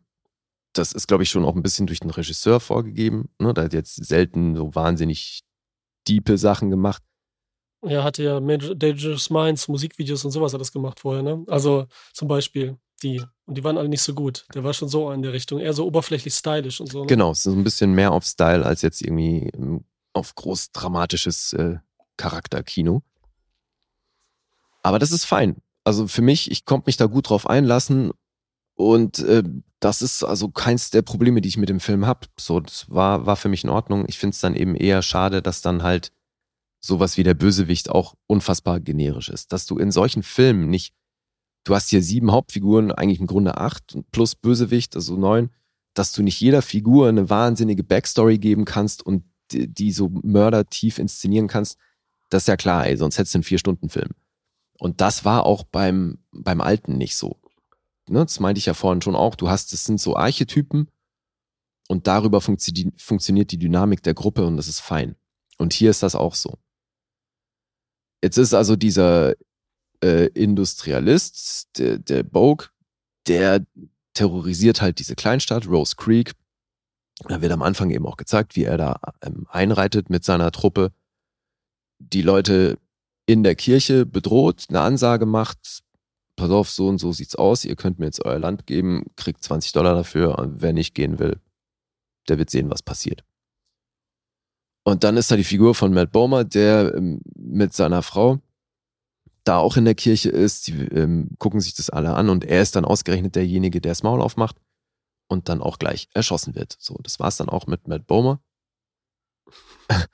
Einführung und er ist tot. Und das ist aber die, die Motivation für seine Frau, gespielt von Haley Bennett, die auch schon ne, beim Equalizer und sowas dabei war, Hillbilly Allergy und sowas. Das ist dann ihre Motivation, überhaupt diesen, diesen Trupp zusammenzustellen, weil sie spricht dann die Figur von Denzel Washington, der spielt hier Chisholm. Das ist das Pendant zu Yul Brynner, ne, also die, die Figur von Chris. Mhm. Äh, übrigens, sein erster Western hier, von Chris Pratt auch. Also sehen wir. Sehen wir Denzel Washington dann eben als Chisholm auch wieder ganz in schwarz gekleidet, wie Yul Brunner. Also da gibt's schon eindeutige Parallelen. Und der wird dann angesprochen von Emma Cullen, also der Figur von Haley Bennett, dass sie, sie will dann eben Rache unterm Strich. Ne? Sie sagt, sie will Justice, aber I'll take revenge. Wenn es Justice nicht gibt, dann muss eben Rache herhalten. Und über die, über Chisholm wird dann eben auch erzählt, dass er an einem Punkt in seinem Leben angekommen ist, wo er eben also das Töten eigentlich satt hat und jetzt auch so das Richtige tun möchte. Und so haben wir dann eben seine Motivation, hier selbstlos zu agieren, weil auch hier geht es natürlich wieder darum, dass sich dieser ganze Trupp an Männern für eine, eine Gruppierung von Menschen für dieses Dorf einsetzt, ohne dass sie da selber erstmal wirklich was davon haben. Mhm. Ja, und dann zieht er los. Also der erste, der damit dazu kommt, ist dann eben die Figur von Chris Pratt. Und das ist ebenfalls so wie im alten, das ist die Figur von Steve McQueen, ne? also Vin. Ist er dick oder dünn in dem Film jetzt, Chris Pratt? Welche Zeit war das? nee, das war schon dünn, oder? Das war die, äh, das war 2015, als sie den gedreht haben. Da kam gerade, ähm, na, wie hieß es? Äh, Jurassic World in die Kinos. Ah, okay. Und das war ja der Film, der ihn dann wirklich zum A-Lister gemacht hat. Okay. Und das war auch so witzig, ne, weil äh, war einer der True-Effekts hier, dass weil eben gerade Jurassic World rauskam und natürlich sofort zum Riesenerfolg wurde, ne, der hat ja wahnsinnig äh, viel eingespielt, ja.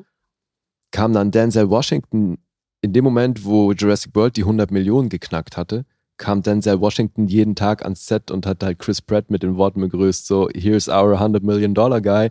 Am nächsten Tag dann, here's our 112 Million Dollar Guy. Und das hat er dann jeden Tag durchgezogen, bis sie halt irgendwann bei 500 Millionen waren.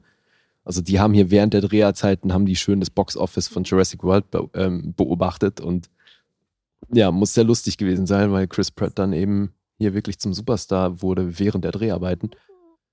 Und er, also es, er ist, ja. finde ich, das perfekte Pendant für Steve McQueen. Okay. Weißt du, weil er, er einfach, das ist so dieses ein bisschen diesen Schalk im Nacken. Das haben die halt beide und deswegen funktioniert er hier total gut in der Figur, finde ich. Okay, hätte ich jetzt nicht gedacht, aber cool. Sondern?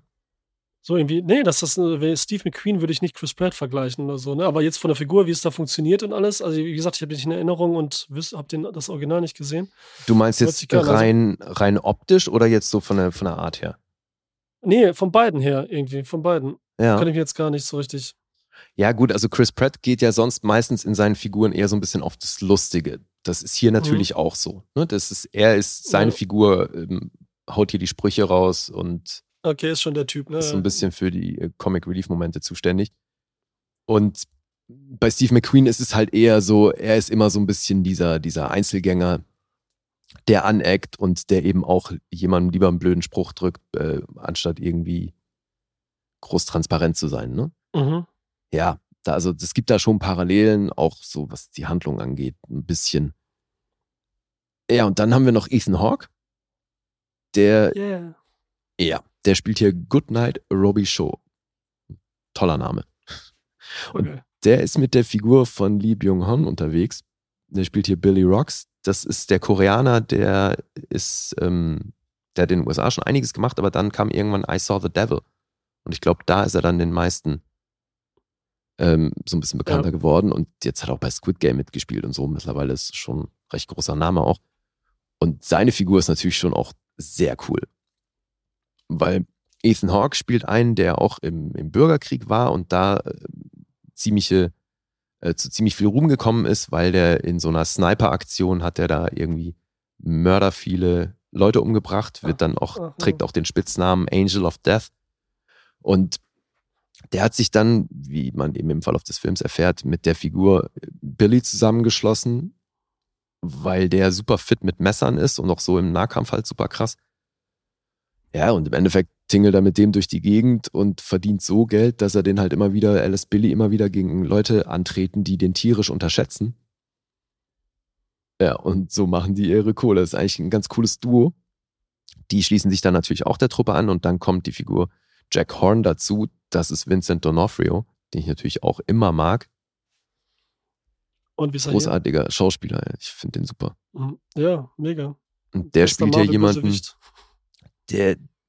Ach so, Kingpin, ja, fand ich auch. Das ist sowieso auch so ein Ding. Ich finde find es immer geil, wenn der Figur, also es ist super wandelbar erstmal, ne, als Schauspieler. Aber ich mag Mhm. seine Rollen auch am liebsten, wo seine krasse Physis auch mit zum Einsatz kommt. Mhm. Ja, ist so krass. Weil das ist ja ein Riesentyp und ne, auch wahnsinnig schwer und Ja. breit und einfach ein echt Koloss, der Typ. Und hier ist es halt auch so. Der war der, ja auch. Hm? Entschuldigung, der war auch in The Lost World, witzigerweise. Der war doch auch drin. Der war so eine Nebenrolle. Der war dieser Assig-Typ, der immer diese Velociraptoren da Stromschläge gegeben hat von Chris Pratt, den Dingern. Die müssen da beide gewesen sein, dann. Nur er als Nebenrolle. Und da Ja, natürlich, klar. Ganz gut. ich jetzt weiß ich erst, wovon du sprichst. Du meinst Jurassic World. So, Entschuldigung. Was habe ich denn gesagt? Lost World. Lost World. Ach so, das ist der zweite Teil, ne? Das Oder der hieß, der dritte war, glaube ich, der war das der, der danach, ja. Ach so, geil, auf jeden Fall. Ja, wie auch immer. Ähm, äh, ja, stimmt, die waren da beide mit drin. Ja. ja, und hier ist er aber eben auch wahnsinnig physisch unterwegs. Ne? Also während andere halt eben, also so Ethan Hawke, bei dem ist es halt wichtig, dass der äh, auf die krasseste Entfernung irgendwie schießen kann. Und bei Vincent D'Onofrio, Alter, der tackelt die Leute halt um und geht dann mit dem Tomahawk ab und so, weil der halt eine Figur spielt, die Indianer ähm, verfolgt und umgebracht hat. Und deswegen ist der total gut auch im Fährtenlesen und Spurenlesen und so. Äh, ja, einer von der Sorte. Und der hat, also was, der hat sich eine unglaubliche Stimme angeeignet für, für die Rolle. Die Art, wie der spricht, also das macht er ja auch in jeder Figur wieder anders irgendwie. So krass. Alter, so, Okay. das ist immer wieder so. Von ihm hätte ich tatsächlich gerne mehr gesehen, weil jetzt ist so, seine Figur ist da nicht wahnsinnig rund, sondern ja, ich war da so ein bisschen, ich hätte da gerne mehr von, mehr von ihm gesehen, aber gut, bin halt Fan. Dann haben wir Manuel Garcia Rolfo, der hier Vasquez spielt. Das ist so das Pendant zu Chico aus dem ersten. Dann gibt es hier auch eine Figur von einem amerikanischen Ureinwohner, indigen, wie es ja jetzt heißt, so, Red Harvest. Ja. Der wird gespielt von Martin Sensmeyer. Den kannte ich schon auch aus Wind River und, und Westworld. Okay. Ja, und dann eben die Figur von Haley Bennett, die hier im Grunde auch eine der glorreichen Sieben ist. Ja, die ist schon hübsch, ne? Also nur mal so nebenbei erwähnt. Also die ist Ja, schon was so. Auf jeden Fall. Ja, und dann. Ja, also Handlung brauche ich eh nicht mehr erzählen. Schauspieler habe ich auch erzählt. Jetzt mal so, wie ich das insgesamt fand, weil das Ja, bin gespannt. Ähm, ja, ich finde es ist ein bisschen tricky, weil im Grunde muss man ja schon sagen, dass der handwerklich, alleine weil er so viel älter ist als der andere, äh, so viel jünger ist, neuer, so rum, macht er handwerklich natürlich eigentlich erstmal alles besser. Ne? So die Action ist natürlich sehr viel dynamischer erzählt. Du hast natürlich viel krassere Kamerasachen. Ist alles sehr viel größer. Hier fliegt sehr viel mehr in die Luft und so. Es ist sehr viel mehr ein Actionfilm als ein, als ein Western. Aber der wird auch diesem Erbe so ein bisschen gerecht, weil der natürlich ganz viele Momente auch eben aus dem ersten bedient und aber auch aus Seven Samurai wirklich da Parallelen zieht, die auch funktionieren, finde ich. Okay. Und deswegen, also so, was das, was das handwerklich Instantorische angeht, erstmal im Grunde besser. Trotzdem ist das eben hier so, was die Figuren angeht und die Motivation der einzelnen Figuren und deswegen auch so, wie bist, wie nah bist du dann bei den einzelnen Figuren so, da kommt der ein bisschen schlechter weg, finde ich, als der alte. Also das ist Da bleibt tricky. er zu oberflächlich. Ja. Aber der ist trotzdem, der ist, war, ich, ich war überrascht, weil ich habe äh, so aus meinem Umfeld eigentlich eine Menge Schlechtes gehört über den Film. Und war dann positiv überrascht, weil ich finde, der ist wahnsinnig gut guckbar. Also, das ist gerade auch so als Popcorn-Western, funktioniert der super. Ja. Wie ging wie ging's dir Ja. da? Du hast den ja auch gesehen. Genau, ich habe den aber 2016 im Kino gesehen. Mhm. Anton Fuqua mochte ich halt voll gerne, ne? Wegen Ja. Equalizer und allem drum und dran. Und war dann so ein bisschen enttäuscht. Also ich fand den schon cool und auch die ganzen Schauspieler mega und so, ne? Ich kann mir auch jetzt, je mehr du erzählt hast, auch Ethan Hawke, so, das wird ja am Ende so mal so wichtig mit Scharfschützen und so, das sind geile Momente alles auch. Und man hat schon einen Payoff am Ende. Mhm. Sowas passiert, ne, wer die Filme kennt und so, ne? Und da funktionieren die Charaktere mehr, also weniger wegen der Figuren, sondern schon fast eher wegen der Schauspieler Das dass ist die es. coole Leute sind, Ja. ne? dass man sagt so, und diese Tragik, die am Ende da ist, die funktioniert trotzdem, aber die wäre natürlich noch viel größer und besser gewesen und während des Films auch intensiver, wenn da mehr da gewesen wäre, weil Ja. es schon oberflächlich ist, coole Action bietet, die aber manchmal dann doch für mich als so Action, ja, ich bin alles Fan, ich weiß auch, aber Actionfilmgucker und Choreografien und was das ist, so ein bisschen dann doch so ähm, zu flach war irgendwie. Also was du sagst mit Donofrio und so geil, Ethan Hawke als Scharfschütze, das Finale ist schon geil irgendwie. Mhm. Schon viel, aber schon geil. Gerade eben, was da passiert. Aber ich habe nicht mehr so viel in Erinnerung, weiß nur, dass ich so ein bisschen enttäuscht war. Mhm. Ne, so leicht. Also ich fand den, wie du sagst, ist ein cooler Film, den kann man gucken, der macht Spaß. Antoine Fuqua habe ich gerade drei Podcasts gemacht, ne, zu, ich nehme den gerade so ein bisschen durch mit jemandem, ne. Ah, okay. Gerade ähm, äh, Olympus Has Fallen, ähm, Equalizer 1 und 2 besprochen. Mhm. Und dann, als du sagtest, das wäre Denzel Washingtons erster Western Mhm. mit Antoine Fuqua, der auch schwarz ist, die beiden sind ja mega Friends, weil du vorhin wegen der ne, Besetzung, es soll schon ne, Naja, so ein bisschen bunt sein und so. deswegen, du hast hier einen schwarzen Lied als Cowboy. Ja, das ist, ja, und na gut, Denzel ist sowieso der Lied schlechthin, aber da, weil mit Antoine Fuqua hat auch seine allererste Fortsetzung gemacht. Mhm. Ja. Ne, der hatte noch nie eine Fortsetzung gesehen. Also der muss schon, die müssen schon irgendwie zusammen, da muss schon was sein irgendwie. Und jetzt den dritten Film, ja. ne? Equalizer 3 ist jetzt in, Ja. in der Mache Naja. mit den beiden. Also, und den kann man auch auf Netflix gucken halt. Ne? Im Moment kann man alle Antoine Fuqua-Filme auf Netflix gucken. Ah, okay. Also zieht's euch rein. Und äh, ja, ich bin da gerade dabei. Also wir hatten es ja auch neulich mit äh, Guest davon, weil ich finde, Fuqua hat eine sehr durchwachsene Vita. mhm. Also, weil der hat schon wirklich auffällig gute Filme gemacht, aber auch ein paar, die wirklich Schrott sind. Ja. Also finde ich bei ihm eben, ja, auf und ab. Ja, The Guilty Remake mit, äh, mit äh, Dings hier, mit Jack Gyllenhaal. Ist auch so, naja, Ja, jetzt auf den habe ich noch nicht gesehen. Nee. Ja, guck, erst das Original. Okay. Ja, sowie- Das sowieso. Äh, skandinavische, ja, also wenn es ein Remake ist und ich weiß, es gibt ein Original dazu, dann mache ich das tendenziell immer so. so. Ja. okay. Finde ich meistens besser. Ähm, ja, die Musik, das ist für mich hier nämlich auch so, so ein Thema, weil ne, ich hatte dann immer noch diesen Ohrwurm von dem alten Bernstein-Ding im Kopf. Äh, Und dann hast und du das hier, Thema hier nicht? Na, der Witz ist, der alte fängt ja sogar mit den Credits am Anfang hast du schon das Hauptthema. So, das heißt, Ja. du steigst schon in den Film mit diesem epischen Ding ein. Hier ist das nicht so. Hier hast du halt diese, diese Szene mit Peter Sarsgaard am Anfang und im Grunde keine Musik. Und dann irgendwie hast du halt diesen zehnminütigen Opener und dann erst Intro. Da wird die Musik, erstmal ist es eine andere und dann hast du aber vereinzelt in Momenten des Films immer wieder so leicht angeteased das Thema. Okay, okay. Dass du nur so zwei Töne hörst und dann geht's aber irgendwie Mhm. anders weiter und es ist so unterschwellig, spielt's immer irgendwie mal mit, aber nie eben ausgespielt. Also wird immer nur so Im Finale angedeutet. aber, komm.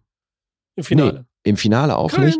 Im Abspann läuft dann das läuft dann das Ding durch und ich dachte das ist wirklich Ah, so, was, fies. Alter? Weil ich war, das Okay, war das für mich ist immer so, so ein Coitus Interruptus Ding. Weißt du, du hörst so an, das Ja. Thema so, ah, jetzt kommt's, jetzt kommt's.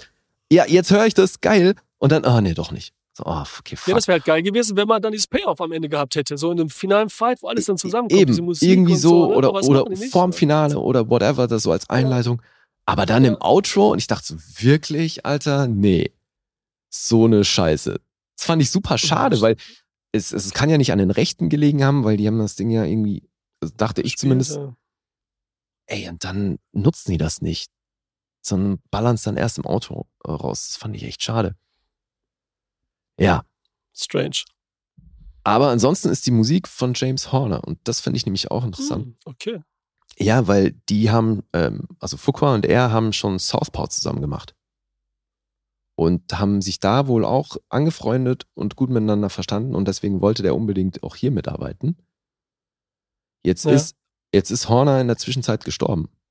Also der hat den kompletten Soundtrack für diesen Film in der Pre-Production schon produziert. Da sind am Ende sieben Stücke bei rausgekommen. Ja. Ja. Aber laut Fuqua ist dann das Team von Horner zu ihm gekommen, einen Monat nach seinem frühen Tod, weil ich glaube, der ist mit Anfang 60 oder so ist der gestorben, Ach, scheiße.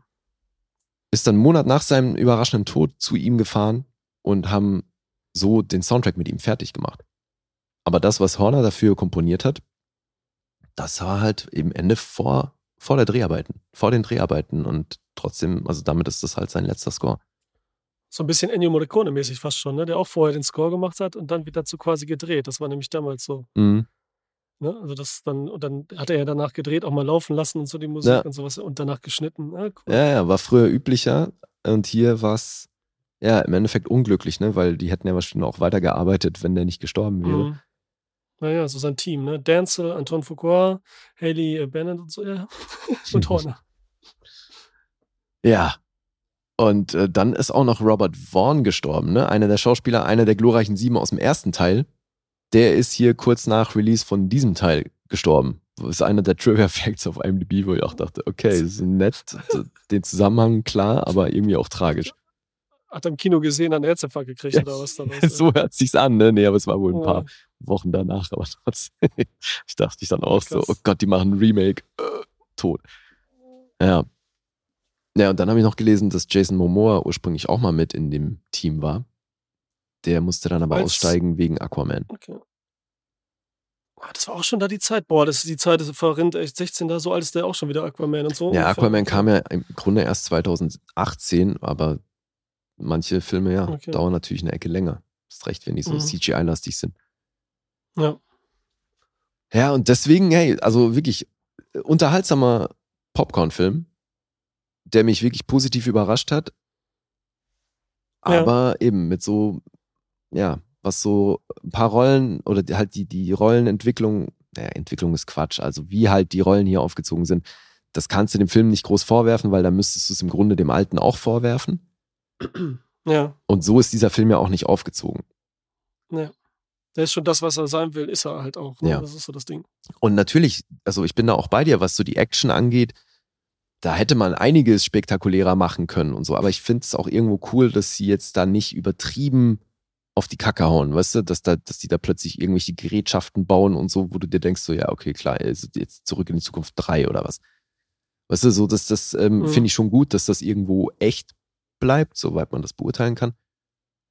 Aber trotzdem ist es halt so, dass dann gerade wenn so dieses Dorf überrannt wird mit dieser, mit diesem Mob oder dieser Gang von dem Bösewicht, dann wird es stellenweise halt echt unübersichtlich. Weil du siehst nur noch Ja, Leute das mit Cowboyhüten ja. und tausend Menschen aufeinander und äh, Mhm. super schnelle Schnitte und so, du weißt gar nicht mehr, siehst halt nur noch, wie Leute erschossen werden. Genau, ich meine jetzt ja auch nicht unbedingt, dass die Szenen dann mehr Action sind oder noch spektakulärer, sondern auch wie sie inszeniert ist und eher so das Gegenteil, sondern mehr Ruhe wie so im Western. Ich glaube, die Momente hat er nicht so richtig, ne? Nee, Diese davon hast du Ruhemomente und so. Ne? kaum ja. welche, ja. Ja. Und ich meine, diese, dass es unübersichtlich wird, wenn, wenn die eben in diese Kleinstadt einreiten, das hast du ja bei Seven Samurai auch. Mhm. Das ist auch voll Chaos so, weil die irgendwie von, gefühlt von allen Seiten kommen und so. Jetzt hast du aber hier halt schon auch für eben so ein bisschen Schauwerte, sind dann schon so ein paar Momente, wo ich dachte, so Leute, really? Also zum Beispiel dieser Moment, wo die hier die Gatling Gun, aus, äh, Gatling Gun auspacken Ja, die habe ich voll im Kopf noch, ja. und dann auf das Dorf ballern, ne? Ich habe mir extra nochmal, ich habe es angehalten, um zu gucken, weil es einen Shot, da gibt's eine Totale, wo die quasi hinter dieser Waffe sind und dann den Blick aufs Dorf. Also, ne, du siehst quasi ihre Schusslinie. Ja. Und Ja. das sind in dem Bild gefühlt 400 Meter. Also ewig weit weg. Mhm. Und Ja. die ballern da von draußen auf dem Feld auf dieses Dorf. Und dann hast du immer wieder die Gegenschuss, wie sie eben äh, völlig unter Beschuss sind und wirklich egal in welchem Winkel die sich in diesem Dorf befinden, die kriegen da was ab. Wo ich mir denke, Ja. Alter, was ist denn das bitte für eine Waffe? Also chillt doch. So, das, das Ding schießt jetzt um Ecken durch alles oder was? Aus 400 Metern. Ja. Ja, ja, also es ist alles in allem leider eben äh, ja, man kann da was kritisieren, aber muss man nicht. Ich war unterm Strich gut unterhalten und habe ein bisschen das epische Thema vermisst. Ansonsten alles fein. Jetzt sag ich was zu den Punkten. Der hat übrigens 90 Millionen gekostet, hat 162 eingespielt. Da haben sich wahrscheinlich Mhm. auch eine Ecke mehr erhofft mit dem Cast, Mhm. aber ja. 6,9 gibt's auf IMDb. Metascore ist bei 54. Auf Rotten Tomatoes von der Kritik 6 und vom Publikum 3,7. Letterboxd 3,0. Und jetzt fuck, die Alter. Ergebniskosmetik. Äh, Du hast ja, war das 8 bei äh, dem Original? Ja. 8, ne? Ja. Jetzt hier bist du schlechter. Ah, ich sag einfach 7. Siebenhalb. 7,5 sogar? Okay, Mhm. cool. Ja. Ich dachte so wegen so dieses epische, die Musik fehlt und dann noch die Charaktere so ein bisschen weniger und die Action so ein bisschen zu Dings. Dann dachte ich, so sind so zwei Punkte, also zwei halbe. Also ja, aber das, das Überleg- der noch mal macht hier schon nach, auch Lied. wieder was gut, weil nach. der halt so ein bisschen größer nochmal daherkommt, ne? Ist halt schon auch mit Ja, dem Cast okay. und so, ist schon Ja. Wahnsinns-Line-Up Ja, hier, stimmt, das ja. mit der Action hast du gesagt, war positiver wieder, ne? Dass das so Ja. ein bisschen technisch besser und so ist, ne? Ja. Cool. ja, dann haben wir's. Ja, geil. Minus zweieinhalb für dich, minus 1,5 für mich. Ach, ein Punkt, komm, das geht. Ja, ja. Ja, du hast dich einfach Dafür mit dem ersten halt fett daneben gegriffen. Ja. Sonst hättest du das locker nach Hause geschaukelt hier. Nach Guest geschaukelt. Ja, derjenige wird's dir verzeihen, denke ich mal. Hab's. Aber cool, ey, dann haben wir das auch durch. Dann bleibt uns ja nur noch übrig, dass ich mich mal kurz bei all unseren Supportern bedanke. Vielen Dank, du äh, gehörst ja auch dazu. Nee, nicht mehr. ja, nicht leid. mehr, das ist vernachlässigen wir jetzt hier. Natürlich, du hast uns lange Ach so, supportet okay. und deswegen auch Dank an dich und Leute, die es wie du machen. Deswegen, ihr findet uns auf Patreon oder Steady. Bewegtbild Banausen. Könnt ihr googeln. Ansonsten Linktree auf Social Media, da ist auch alles drin, was ihr braucht.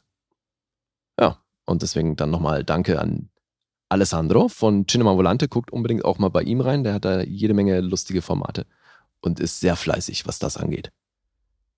Ja, danke, war schön. War schön mit dir, Lee. War schön. Fand ich auch. Freut mich sehr. Na, in diesem Sinne würde ich sagen, wir hören uns ja, äh, wenn Gast so weitermacht, hören wir uns öfter in nächster Zeit. Ja, Deswegen, ja. wer weiß, ich sag mal bis bald. Und äh, nochmals Danke an alle. Wir sind raus.